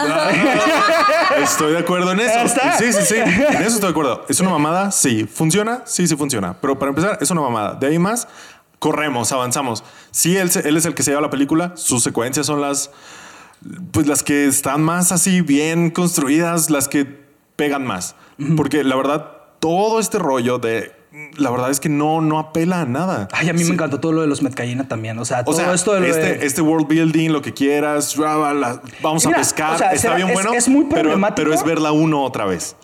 Es que a mí se me hace muy interesante porque la perspectiva de los protagonistas cambia muchísimo acerca de cómo ves una película. pero es ver la uno otra vez, es la misma no fórmula. concuerdo, no concuerdo. Son los, son los outsiders, llegan, nadie los quiere, y luego no que sí, no sé qué, hay que ganarme el respeto, No, y fíjate, es voy a conquistar esta justamente- bestia. O sea, justamente es a lo son que los, iba de Son los que- mismos puntos de acción. Eh, eh, justamente es a lo que iba de que sí es muy problemático la cuestión del White Savior y todo eso en Avatar, pero creo que es un mal que dio para un bien muy interesante que es acerca de la experiencia que tienen los hijos mestizos. Que, o sea, no son vistos sí, ni sí, como sí. completamente indígenas, pero tampoco son vistos como completamente blancos, que es una experiencia muy real, que siento yo que también es gran parte porque tanta gente y sobre todo, sí hay un- una porción muy fuerte de, de personas racializadas que critican muchísimo Avatar, pero también hay muchísimas este, que dicen que habla acerca de una experiencia, sobre todo con la segunda, que habla acerca de una experiencia Claro. que, sí- que, que hace acerca del mestizaje y todo eso. A mí me encantó y eso no lo había fijado también como hasta la segunda, tercera vez que la vi, que por ejemplo, este, ¿cómo, cómo se llama el, el- el hijo del medio? Eh, Es- Loak. Loak, este, Loak es el único que tiene, de los hijos es el único que tiene meñique. Sí. Esta, este, Kiri, este, la más chiquita que también se me está escapando el nombre. Tuk, este, Tuk y, y Net- eh, ¿Cómo se llama Neteyam? Neteyam. Neteyam, todos tienen cuatro dedos. Este Loak es el único que tiene el quinto. Entonces, este, que, que se burlan de ellos acerca de, de esa cuestión, que se burlan por ser mestizo, que se burlan que tienen la cola diferente y todo eso. Como incluso dentro de las eh, personas racializadas y como incluso dentro de las, de las tribus indígenas, como incluso dentro de estos mismos ámbitos, hay un racismo del cual casi nunca se habla. Claro. Entonces se me hace muy interesante que haya sido James Cameron el que haya llegado y que lo haya representado de una manera bastante buena. A mí se me hace. Es que sabes que también creo que tiene que ver que el tema, así como dices, no es tocado para nada. Tenemos muy fijos nuestros tropos Ajá. de esta es una película enfocada, digamos, una película noventera como las de Barbershop, Claro. muy enfocada a la experiencia de las personas eh, No, afrodescendientes Ajá. de allá de Estados Sí, Unidos, sí. ¿no? Y tenemos esta película como este chingazo que fue Crazy Rich Asians en, 2010 Uf, en sí, sí, sí. 2018, gran película. Este, pero muy orientada a las primeras generaciones de personas asiáticas en Estados Unidos, ¿no? O Claro. O, lo que sea. Pero Everything no Everywhere All at tenemos- Once también habla Claro, mucho acerca de eso. Pero muy designadas a mis papás son chinos, mis papás son así, o sea, muy, muy puristas, digamos, y nadie se va a la experiencia que tenemos nosotros bien masticada aquí en México. Claro, claro. Pero que en Estados Unidos hasta es tabú hasta ahorita, que es Sí. la experiencia de la birracialidad Sí. o de las personas racializadas. El mestizaje El en general. mestizaje, No, e incluso también, por ejemplo, algo que se me hace muy interesante es ver. Sí, el pero boom- antes de eso, sí habla de mestizaje, sí habla de todas estas experiencias y ser el outsider, el inmigrante, lo que quieras, pero ya lo vimos en Avatar 1. No, Y lo ¿El vimos mestizaje? con... al- No. Sí, No, claro, de- totalmente, porque ahí lo ven como un mestizo. No, como un lo- half. No, a mí se me hace muy interesante que James Cameron sí implementó el blanco que no quiere ser blanco porque a él nunca lo ven como un verdadero o metecaya, nunca lo ven como un verdadero este Naví. como un naví. O sea, él es un sky people, es un demon en la, pi- en la piel de, de Sí, sí, sí, algo sí, sí. falso, es un es, es- literalmente está haciendo blueface. Pero- entonces Literalmente. Hasta que lo renacen al final. A lo que me refiero exacto. es que es la misma tira del queso y nomás le sacó otra, le sacó otra hebrita. Es el mismo quesillo, nomás le sacó otra hebrita. Que no digo que esté mal. a la verga, ¿cómo se llaman secuelas? Sí, discúlpame, sí, pero no digo que esté mal, pero le digo, lo que estoy diciendo es que estamos vangloriando un esfuerzo mínimo y que de la película, No se me hace mínimo. Se de- me que en la película es algo muy, muy, no digo que por encima, pero no es ni el punto de la película, ni el rollo de la película, ni dura tanto tiempo Perdón, pero pantalla. Ava- A- Avatar 1 es una película acerca de este eh, naturalismo contra imperialismo y también es una historia de amor. Avatar 2 es 100% una película acerca de la paternidad. Entonces no me puedes venir a decir que las historias de los hijos, que es aprender acerca de cómo lidian con el legado de su padre y con el ser mestizos, y aparte dos padres aprendiendo a ser mejores padres, no me puedes decir que ese no es el punto de la película. Claro que No, la paternidad sí. Ya todos estos tintes son hebritas de otro, de, de ese mismo queso. Subtramas. Ajá, claro. sí, sí, sí. Pero es que tiene tantas. A lo que me refiero es, le estamos, no digo que no existan, no digo que no esté bien, le estamos dando demasiado peso ahorita en el discurso que tenemos a eso, ¿sabes? Es que sabes que, hermano, ya Y- y pasamos no te- el discurso de si está buena o no. Estábamos nada más como que alimentando esa Ajá. trama. Ok, va, dale. ¿Qué es lo que no te gusta de Avatar? Aparte de. De lo del, aparte de lo del Salvador Blanco, este, irónicamente siento que hay muchas cosas dentro de, por ejemplo, hay un video que me fascina y es como este James Newton Howard, eh, se me olvidó el nombre del, del canal de YouTube, pero es un canal de YouTube que habla específicamente acerca de música, que es un güey que está súper estudiado en música, pero habla específicamente de música en cine. Y hay una score perdida de, de Avatar que James Newton Howard estudió acerca de cómo James Cameron, porque de nuevo, James Cameron tiene tan detallado todo lo que tiene que ver con el mundo de Pandora y la cultura naví y las diferentes, porque todavía nos falta de conocer un chingo de tribus de los naví, que eso también se me hace fascinante, cómo lo vamos a explorar en las siguientes. Pero James Newton Howard estudió las percusiones y todos los este, eh, instrumentos que iban a tocar o que tocan tradicionalmente los naví, porque hay así cosas que ves así de que en el fondo que tiene una como que parece una de estas madres australianas, el Sí, sí, sí. hay uno que es muy parecido a eso, pero pues los Naví tienen cuatro dedos, lo que significa que para percusiones nada más pueden utilizar tres. Tres. Entonces hay diferentes, o sea, hay cosas así que realmente pues son muy diferentes, eh, por, por más que, que, que suene como una mamada, pero o sea, el, con cuántos dedos y con el, la- también el, el tamaño de los Naví contra un pulmón humano es muy diferente. Entonces, James Newton Howard realmente creó todo este, como subsección musical del mundo de Avatar y James Cameron lo mandó a la verga. No mames. James Cameron de- desechó todo eso y, y James Newton Howard murió como dos años después de que, de que este, se estrenó Avatar. James-. Avatar salió en el 2009 y James, y Sí. James Newton Howard, según yo, falleció por ahí del 2013, 2014. Y James Newton Howard creó toda esta score realmente alienígena, realmente. No, no se ha muerto. ¿James Newton Howard? Sigue vivo. Ah, a ver. Me lo andas matando. Sí, perdón. A ver, entonces búscame quién fue el. el- porque el, el compositor de la primera de Avatar sí se murió ya. Ese, pues ya tenías la, la otra 2009. página de. ¿Cuál? La de Avatar, ya la tenías abierta. Ah, pero el soundtrack, ¿de quién A lo ver, hizo? ajá. Ah, yo pensé que estabas James Horner, perdón. James Horner, Me equivoqué ok. de Jaime. Este, James Horner. Sí, ah, es- sí lo- sí, sí lo recuerdo, 2015 murió. 2015, o sea, seis años después de la primera. Y, o sea, estoy seguro que si alguna vez que yo estoy segurísimo que nunca va a dejar James Cameron que salga es- ese score de James, eh, de James eh, Horner. Pues es que te disparas en el pie, güey. O sea, de que cómo... ¿O por qué dices tú?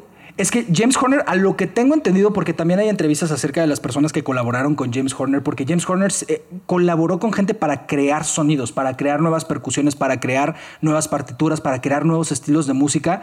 Y la razón por la que, que no es del todo culpa de James Cameron, o sea, también tuvo que ver con Lightstorm, que es la compañía de James Sí, sí, Cameron, sí. y con 20th Century Fox, que sonaba demasiado alienígena. Y parte de, también creo que es por eso también fue tanto el boom este, en taquilla, cultural, social, como le quieras decir, que tuvo en su momento la primera película de Avatar. Y es que Avatar era lo suficientemente familiar, que tiene también mucho que ver con los tropos, Sí, pero era lo suficientemente alienígena para hacer como... Algo nuevo, o sea. Entonces, sí se me hace un poquito, hasta cierto grado, racista lo que hizo James Cameron con, con esta score de, de la primera, que tiene también temas muy icónicos como el, me encanta el leitmotiv de ICU, este, y tiene así muchísimos temas y también, la, pues obviamente como James Horner falleció la, la segunda, creo que sí la, creo que por eso lo confundí, creo que la segunda sí la hizo James, James Howard. Creo.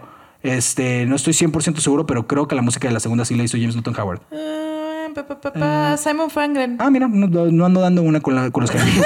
este, Hay demasiados Jaimes también. Sí, o sea, sí, sí. Sí, hay muchos chingues. Jaimes. Este, pero lo que, lo que hizo James Cameron es que tomó este, sonidos este, de tribus de Alaska, tribus norte, este, nativoamericanas y todo eso, que de nuevo son cosas que para... y sobre todo mucho, mucho europeo, o sea, Sí, muchos los, claro. este, eh, sonidos este, de eh, tribus indígenas de Europa, que lo que hizo, pues agarró eso para que de nuevo sonara familiar pero Claro. alienígena, para Sí, claro. el público Sí, sí, es un poquito norteamericano. Tribal, así, Tribal salvajoso. Ajá, Es como exacto. esto que pasa con Tierra de Osos, sí te la sabes, ¿no? Ah, sí. Del soundtrack sí. de Tierra de Osos que son que Inuit, es ¿no? polacas, no, Ah, es- son de son, de son- justo Europa, sí, sí, sí. son tribus nativas de Europa. Claro, pero claro. Disney en ese entonces dijo, suena extraño, Ajá. suena no blanco. Hagamos sí. justo.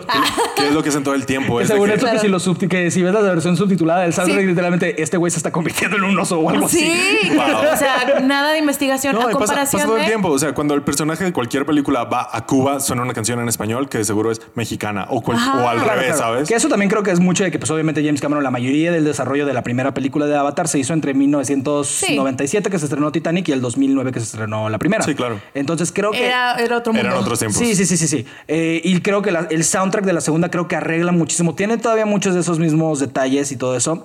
Que, y por ejemplo, también otra cosa que sí se me hace que, de nuevo, no niego. Para mí, mi problema con Avatar es que a pesar de todo eso, es que sí no puedo negar que James Cameron tiene un complejo de Salvador Blanco Sí, muy cabrón. cabrón. Claro. Y una de las cosas que más me brinca es el personaje. A mí se me hace un excelente personaje, pero la sexualización del personaje de Neytiri se me hace muy problemática. Porque, de nuevo, los, los Ometecaya en la segunda, este, no, perdón, los Metcayena en la segunda, Sí. se supone que son este, isleños, son Sí. este, este, de las islas del Pacífico este, y todo eso, ¿no? O sea, Inspirados en las culturas de los me- ah, este, ¿cómo se de llama? los samoanos. Samoano, exacto. Ajá. Son muy samoanos, o sea, por eso hacen una versión muy parecida del jaca, tiene los Claro, tatuajes, y todo eso. Y los Ometecaya son nativoamericanos. Entonces, este, cae en un tropo la sobresexualización de Neytiri, que es algo muy común en el cine norteamericano, que Claro. es sobresexualizar y fetichizar a las mujeres nativoamericanas.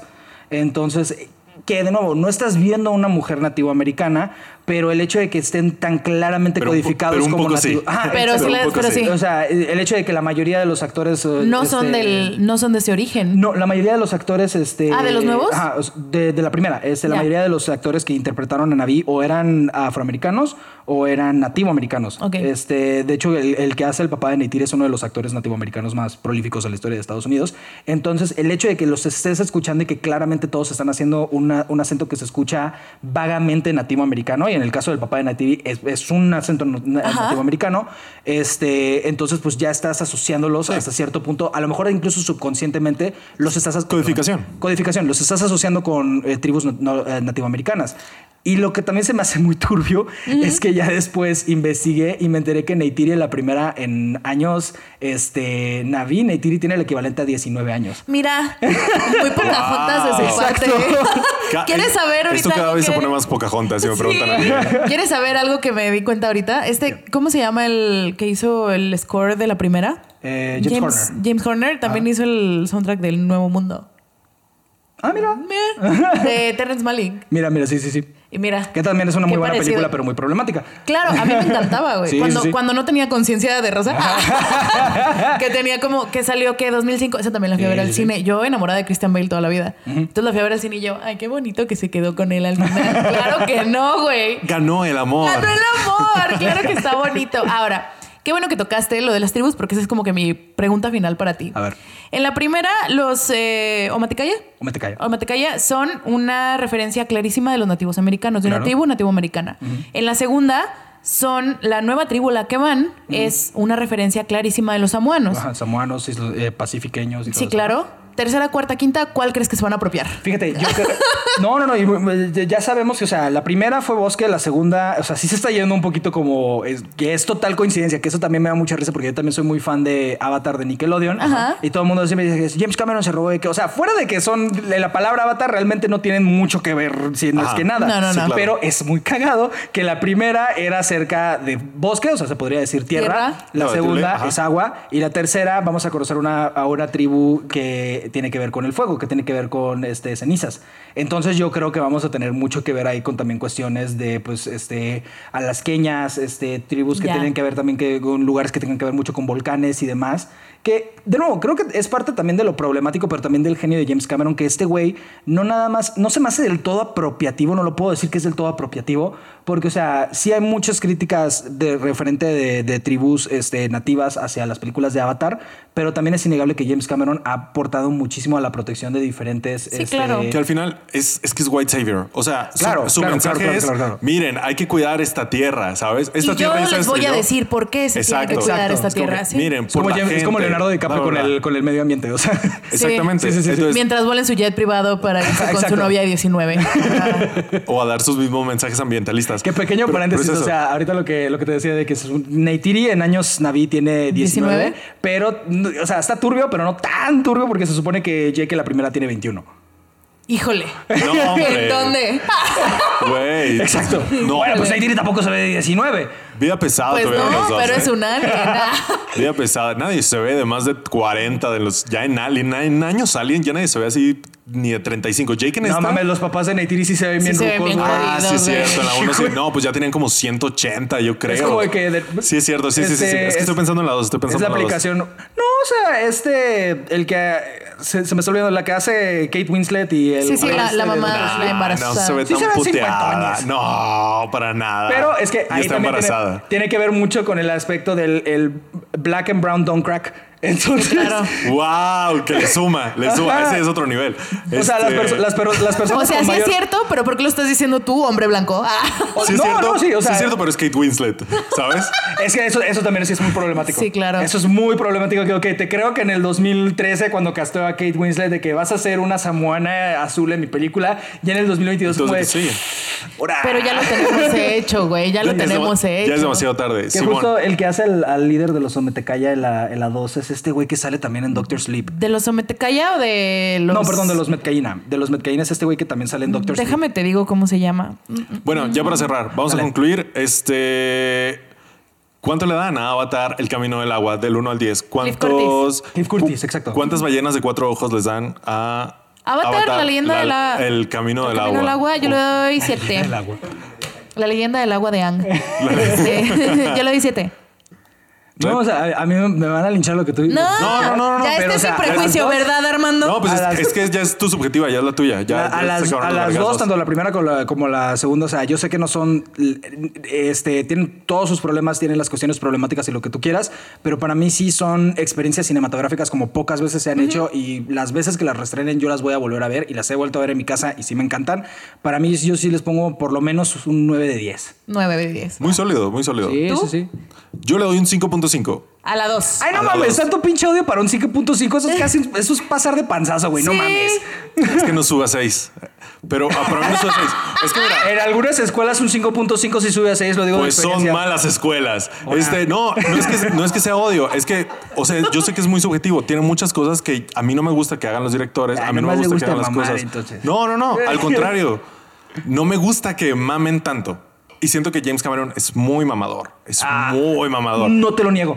Eh, mira, Es yo eso. respeto a James Cameron cabroncísimo, pero yo sé que si alguna vez, o sea, yo, yo, güey, daría mi huevo derecho y la mitad del otro por entrevistar alguna vez a James Cameron, pero sé que si alguna vez yo me pusiera a platicar o a trabajar con él, lo- no me aguantaría las ganas de soltarle un vergazo. Sí, ¿no? Porque es inmamable el cabrón. Es que eso sí, no sí te lo niego, güey. Ándale, y a mí me, me estresa mucho que los directores, sobre todo, sean tan transparentes en sus intenciones y en sus deseos y en sus traumas. Te lo creo, te lo creo. y que se piran. Por ejemplo, tengo ahorita un pedo con Nolan, ahorita ya no lo soporto porque ya se nos fue el güey. Y ya a mí me gustaba mucho Nolan, yo lo quería mucho. Y ya. ¿Sabes que no se me hace tan inmamable hoy como, por ejemplo, eh, para mí el pick de inmama- inmamabili- inmamabilidad Inmamabilidad, de ajá. Nolan ¿Tenet? fue entre Dark Knight, no, no Tenet, entre Dark No. Knight y Dark Knight fue el momento en el que dijo soy intocable a la verga, soy, Soy Dios". un dios. Ajá. Ajá. Entre eso y todavía Interestelar. Siento que ahí fue como su pick de, o sea, de inmamable. ajá. Yo digo que apenas está en el trip, hermano. A mí Yo- se me hace que estamos a una Ajá. película de ver su pick No inmamable. mames, el Sí, hecho, el hecho de que haya puesto dos personajes mujeres con líneas en Oppenheimer también se me Perdón. hace progreso. No, güey. pero- Perdóname, pero son migajas. Son, Son. Sí, lo son. Pero es que veníamos Pero de Tenet. compara el, eh, compara el personaje de Sí, Kitty no, no, en, no, en no, Oppenheimer con Rachel en The Dark Knight. y No mames. No, no. Estoy muy, yo siempre toda la vida estoy muy enojada con Christopher Nolan. Entonces, es- yo sé de dónde vienen mi- mis pedos. Y por ejemplo, la historia no se me hace nada res- que rescatar. O sea, a mí no me aporta nada que no haya sentido antes, nada nuevo. Por eso. Y casi entretiene. Por eso lo- yo le doy un 5.5. Y sería un 5 si no por la experiencia visual que puede ser o no ser para ciertas personas. Para mí, si hubo unos shots que dije, ese es un gran shot, ese es un gran shot. Hay muchos que son mucha mamada. Es, Ah, es que yo sí me acuerdo así. de, de- es, es de esas cosas que esa imagen va a estar por siempre grabada en mi cabeza cuando la vi en IMAX, la 2, la escena de que le está dando la manita a la aleta a este, a, la, a Payacán. Yo sí estaba así de que, no mames. O sea, sí se me salió la lagrimita de que puta madre, güey. Es que es efectiva. Es que Es él es, es- es un director muy efectivo. cine. Pero a mí no me dice nada. Es una toma que he visto muchas veces en muchas otras cosas y a mí como no me aporta. Es que creo que, o ¿sabes? sea, por ejemplo, esa, esa, esa subtrama de, de Payacán con, Loac. con, con Loac, a mí se me hace muy efectiva porque creo que es muy bueno haciendo cosas simples. O sea, es, Es que muy es muy bueno haciendo efectivo. cosas- Es que es una, es una subtrama de, Es de que es la- la- un ¿cómo niño se con su perro. Ah, y por Tal ejemplo, cual, una cosa, cual. una cosa que sí te puedo decir de la 2 que sí me caga un poquito es que a pesar de que, que a pesar de que dura esas 3 horas con 10 minutos ya contando créditos, se nota un chingo que en el, el 2, 3 años que vaya a salir la 3 va a reestrenarla así como reestrenó la, la 1 y aquí está la versión de 3 horas 40. Sí, claro. Porque, Claro, por ejemplo, con la que más se nota que cortaron un chingo de cosas por tiempo es que de repente, este, cuando conoce a Payacán, este Loac, I don't understand you. Y luego de repente se están hablando sin ningún pedo. Yo, Simón. ¿en qué momento llegaron a esta conexión, Sí. carnal? y lo van a y lo van a hacer. Y lo van a hacer. Sí, claro. La Porque van a también, y por ejemplo, es una, una queja muy común de la primera película de Avatar es que todo el mundo tiene este efecto Mandela de que cogen con las colitas de caballo. Sí, y no. Que no es así. Los, na- los navis sí son mamíferos. Los mami, los mamis. Los navis. pues sí, son mamíferos. Este, los naví cogen como los seres humanos y todo eso y tienen genitales como cualquier otra. Sé mucho más a la a- anatomía de los naví que de lo que me gustaría saber y no todo es por voluntad propia. No sé, Este, no sé si eso sea último sea verdad, la verdad. A ver, dinos, ya para acabar, yo creo, ¿eres furro? No. Ok. Pero por ejemplo, ¿Seguro que seguro. eres Y mo- furro? eh, ahora, ¿es diferente furro a Monster Fucker? ¿Monster Fucker? ¿Eres Monster Tampoco. Fucker? Ok. Tampoco, ¿Seguro Vale. Seguro. que eres Monster Fucker? Sí he experimentado, pero no. Porque mira. lo mismo. No, sí, por, por ejemplo, por una, yo me acuerdo que Porque fue que esto, porque esto este es- despertará cosas en este mí, es a ver. Ajá, justo. Este es Justo, el justo, podcast justo. para admitir furres o No, no, Monster no. Fucker. Porque, o sea, o sea, por eso de que cuando yo estaba, creo que fue en la prepa o la carrera, de que dije, eso despertará algo en mí. Y me puse a leer de que fanfics y puse de que una animación así tal cual. Y dije yo, nah, Nah, que no, no. not for me. Pero, o sea, a lo que iba. Mucha gente tiene la idea de que cogen con las, con las conexiones estas de las colitas de caballo.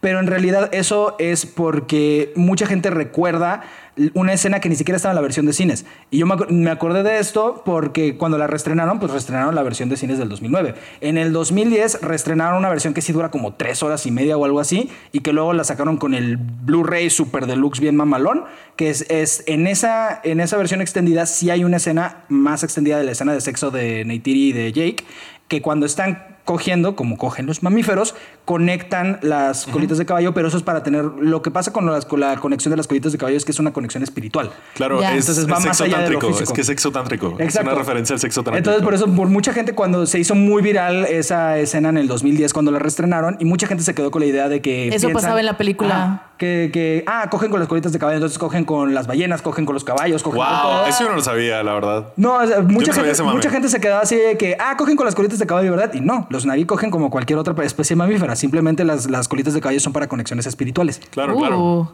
Sí, sí, yo así lo había entendido. Yo no me sabía ese mame. Ahora o sea, ¿me estás sé- diciendo que cogen con los caballitos de mar? Ahora me sé cosas de los genitales de los navis que no quería saber. Ah, También en contra de mi voluntad. Ya somos tres, ¿eh? y también me acuerdo súper. mucho en el, en el 2009 que había mucho mame de que mucha gente estaba así de que estoy bastante seguro que en algún punto de la película le vi el pezón a Neytiri. Pero no. No, yo creo que sí lo tienen súper cuidadísimo para lo de los ratings ahí en Sí. Estados Unidos. Son bien estrictos. Sí, claro. Y en, en la 2 se nota mucho también. Sí, que está es- súper Que están cuidado. cuidando los pezones. Sí. Los pezones que se tienen que Se cuidar. movían todos los beats, pero nomás eso Ajá, siempre quieto. sí. Ajá. Sí, aparte- Pegados con cola loca. Ki- Kiri literal, literal trae aquí de dos hilitos nada más. Ay, que eso eh, mira, eso también se me hace muy cuestionable de James Cameron, porque Kiri sí se supone que tiene como 14. 14. Ajá. Que, que Fer, nos, Fer nos preguntaba ayer que la vimos y yo de que es Sigourney Weaver, güey. Y de que no, Ah, no es cierto. Y yo, escúchala. Y luego Es hablaba. Ajá. Sí, es- es Sigourney Weaver, una morra, pero- una señora de 70 Pero es muy cagado que, por ejemplo, Sigourney Weaver sí dijo que para prepararse para el papel, sí se fue, no de incógnito, pero es porque pues no puede pasar de incógnito, pero sí se fue a pasar tiempo en prepas para Mira, ver cómo actuaban los la adolescentes y todo racita. eso. Ahora, ¿qué que tan problemático va a ser eso? Porque mira, el encaminado es que Kiri y Spider. O Pues sea, eventualmente Spider, o sea, el- el Spider ahorita ya salió la última de Scream, por ejemplo, y ya se veía un chingo más ruco la de Scream. Sí, güey, pero, que pero todavía tienes a, a un morro actuando versus Sigourney Weaver de ochenta y tantos Claro, pretendiendo claro, tener claro, 15. claro. Sí, sí, sí. Va a estar Está mira, yo no- Va a estar creepy, ¿no? Va a estar creepy. Es- No sé si- no sé si creepy, problemático, pero una, de las, creepy. una de las cosas que sí le, le doy las palmas a Sigourney Weaver es que cuando se me olvidó que ella, No. que era una. Que era no, no, una es que ella es una diosa, güey. O sea, Es- no, es que a mí me, me encantan los pequeños detalles que sí le pone para hacértela creer que es un adolescente como él. Y cosas así de que cuando le dice de que ah, ah, no- aquí nomás avatar. mi, mi, mi, mi, mi, mi. O sea, me encanta Sí, el personaje de Kiri me encanta, güey. Entonces, pero sí es muy problemático que está, Está creepy. básicamente encuerada toda la pinche película. sí, claro. Ah, bueno, no, sí, eso sí, eso sí. Sí, Híjole, sí. Híjole, perfecto. No, pues con esto acabamos. grandes debates aquí. Sí, mucho material para TikTok, supongo. Y Monse de que es sí. que Monse hace nuestros TikToks. ¿Eh? Y Monse anotando, híjole. Y pues se decía, los Navila tienen Y ya hablando anatómicamente. anatómicamente. Pues mira, miden tres metros, entonces. Saca tus cuentas. Saca tus Mira, cuentas. proporcionalmente hablando. Proporcionalmente hablando, veamos cuánto es el promedio de un ser humano. Entonces, Versus ah, el Navi. habla de tres. Ya, sí, 100%. Wow. Híjole. Bueno, Me lo imaginé, sí, ya tengo datos que no quería saber yo tampoco. Pues ya, con esto acabamos. Muchas gracias, Red, por acompañarnos. No, no. Gracias a ustedes. Ahora, ¿cómo te la pasaste? Fuera de las veces que me hiciste encabronar muy bien. Ay, pero- Ah, está bien, para eso es este podcast. para Bienvenida a es mi este vida. Red. No, yo fuera de mame muy bien, muy bien. Ay, Qué bueno, qué bueno. bueno. Estuvo bueno. Digo, si no hubiera sido por este episodio, la verdad nunca lo hubiéramos visto. Eso sí. Sinceramente. Y sinceramente me la imaginaba peor. sinceramente me la imaginaba peor porque, oh, verga. O sea, real no me gusta nada, sí. Pero, pero ya sé que hay cosas rescatables. Sí, hay dos, tres shots que digo, wow, está asombroso. Y en general es mucho cringe mío hacia el director. Pero, X, ya acabamos Es el que tema, también siento que, que, de nuevo, a lo mejor ya en, en el 2031, cuando ya tengamos la saga completa, la- tu opinión va a ser completamente diferente. Sí, tal puede vez. ser. no lo creo, pero es un bonito sentimiento. no lo creo, pero es un bonito sentimiento. Igual, muchas gracias por acompañarnos. Ojalá esto se repita y tengamos un tema menos incendiario. Entre Sí. nosotros al menos, porque en un episodio la, lo primera, dijimos. la primera vez me- que me querían invitar era del Manuel Miranda, güey. Hubiéramos aventado mucho menos Eh, putazo. te lo ganaron. No, hombre. creo. No, pero, No creo, pero eh. los putazos hubieran sido conmigo. Ajá. Sí, no Yo creo, soy muy ¿eh? stand del Manuel, güey. ¿Mande? Yo soy muy stand del Manuel. Yo también, pero Es que- híjole, es tan problemático. es que- Ah, Es que no- olvídalo. Sí, hubiéramos hablado de esto. Puta madre. Es que no- nos gusta ser muy críticos de lo que nos gusta. Entonces, Obvio, se tiene si que- es así, así. Vamos sí. para todos lados en, en un mismo episodio. Pero Fíjate bueno, que a él es al que yo me putearía. ¿Al Si lo conociera. Sí, Ay, siento- no, yo- lo admiro un chingo y sí, sí yo- sí pienso Sí, que es sí, un genio. Pero así Te como dices así James porque, o Cameron. sea, yo, yo decía lo mismo, pero luego tuve de frente a Anthony Ramos y casi lloro, güey. No, Y a pero- pesar de que Anthony Ramos es, Es un Anthony numerito. Ramos. Este, Es otro y aún así ese yo güey. estaba, yo estaba así de que, güey, me salvaste la vida en la prepa. A ver. Pero pasando el Star Trek, ¿aún así se los putearían? O porque el Star Trek Imaginando que es una persona común y sentimiento, ¿no? corriente. Ajá. Sí. Sí, ok. Ahí sí. Al No, yo- yo, yo no sé porque el Immanuel yo sí estaría así de que puta, no sabes cantar, güey, pero tu música es de esos de que yo estaría con la pancarta de que Claro, Your Music claro. Saved My Life. Sí. Sí te creo. Yo Pues sí, bueno, yo no, no, siga sí. más. No, sí, ya. ¿Ya? Sí, ¿no? Ya, Sí, ya no duró lo suficiente, Ya duró demasiado. Muy bien, muchas gracias a todos por escucharnos. Gracias, Rob, por acompañarnos. No, Ojalá se, se dé otra. Sí. Y ya síganlo en sus redes sociales. Y es todo. Yo fui Armando Castañón. Yo fui Betty Desdado. Y esto fue Desarmando el Podcast con Betty. Nos escuchamos la próxima semana. Adiós.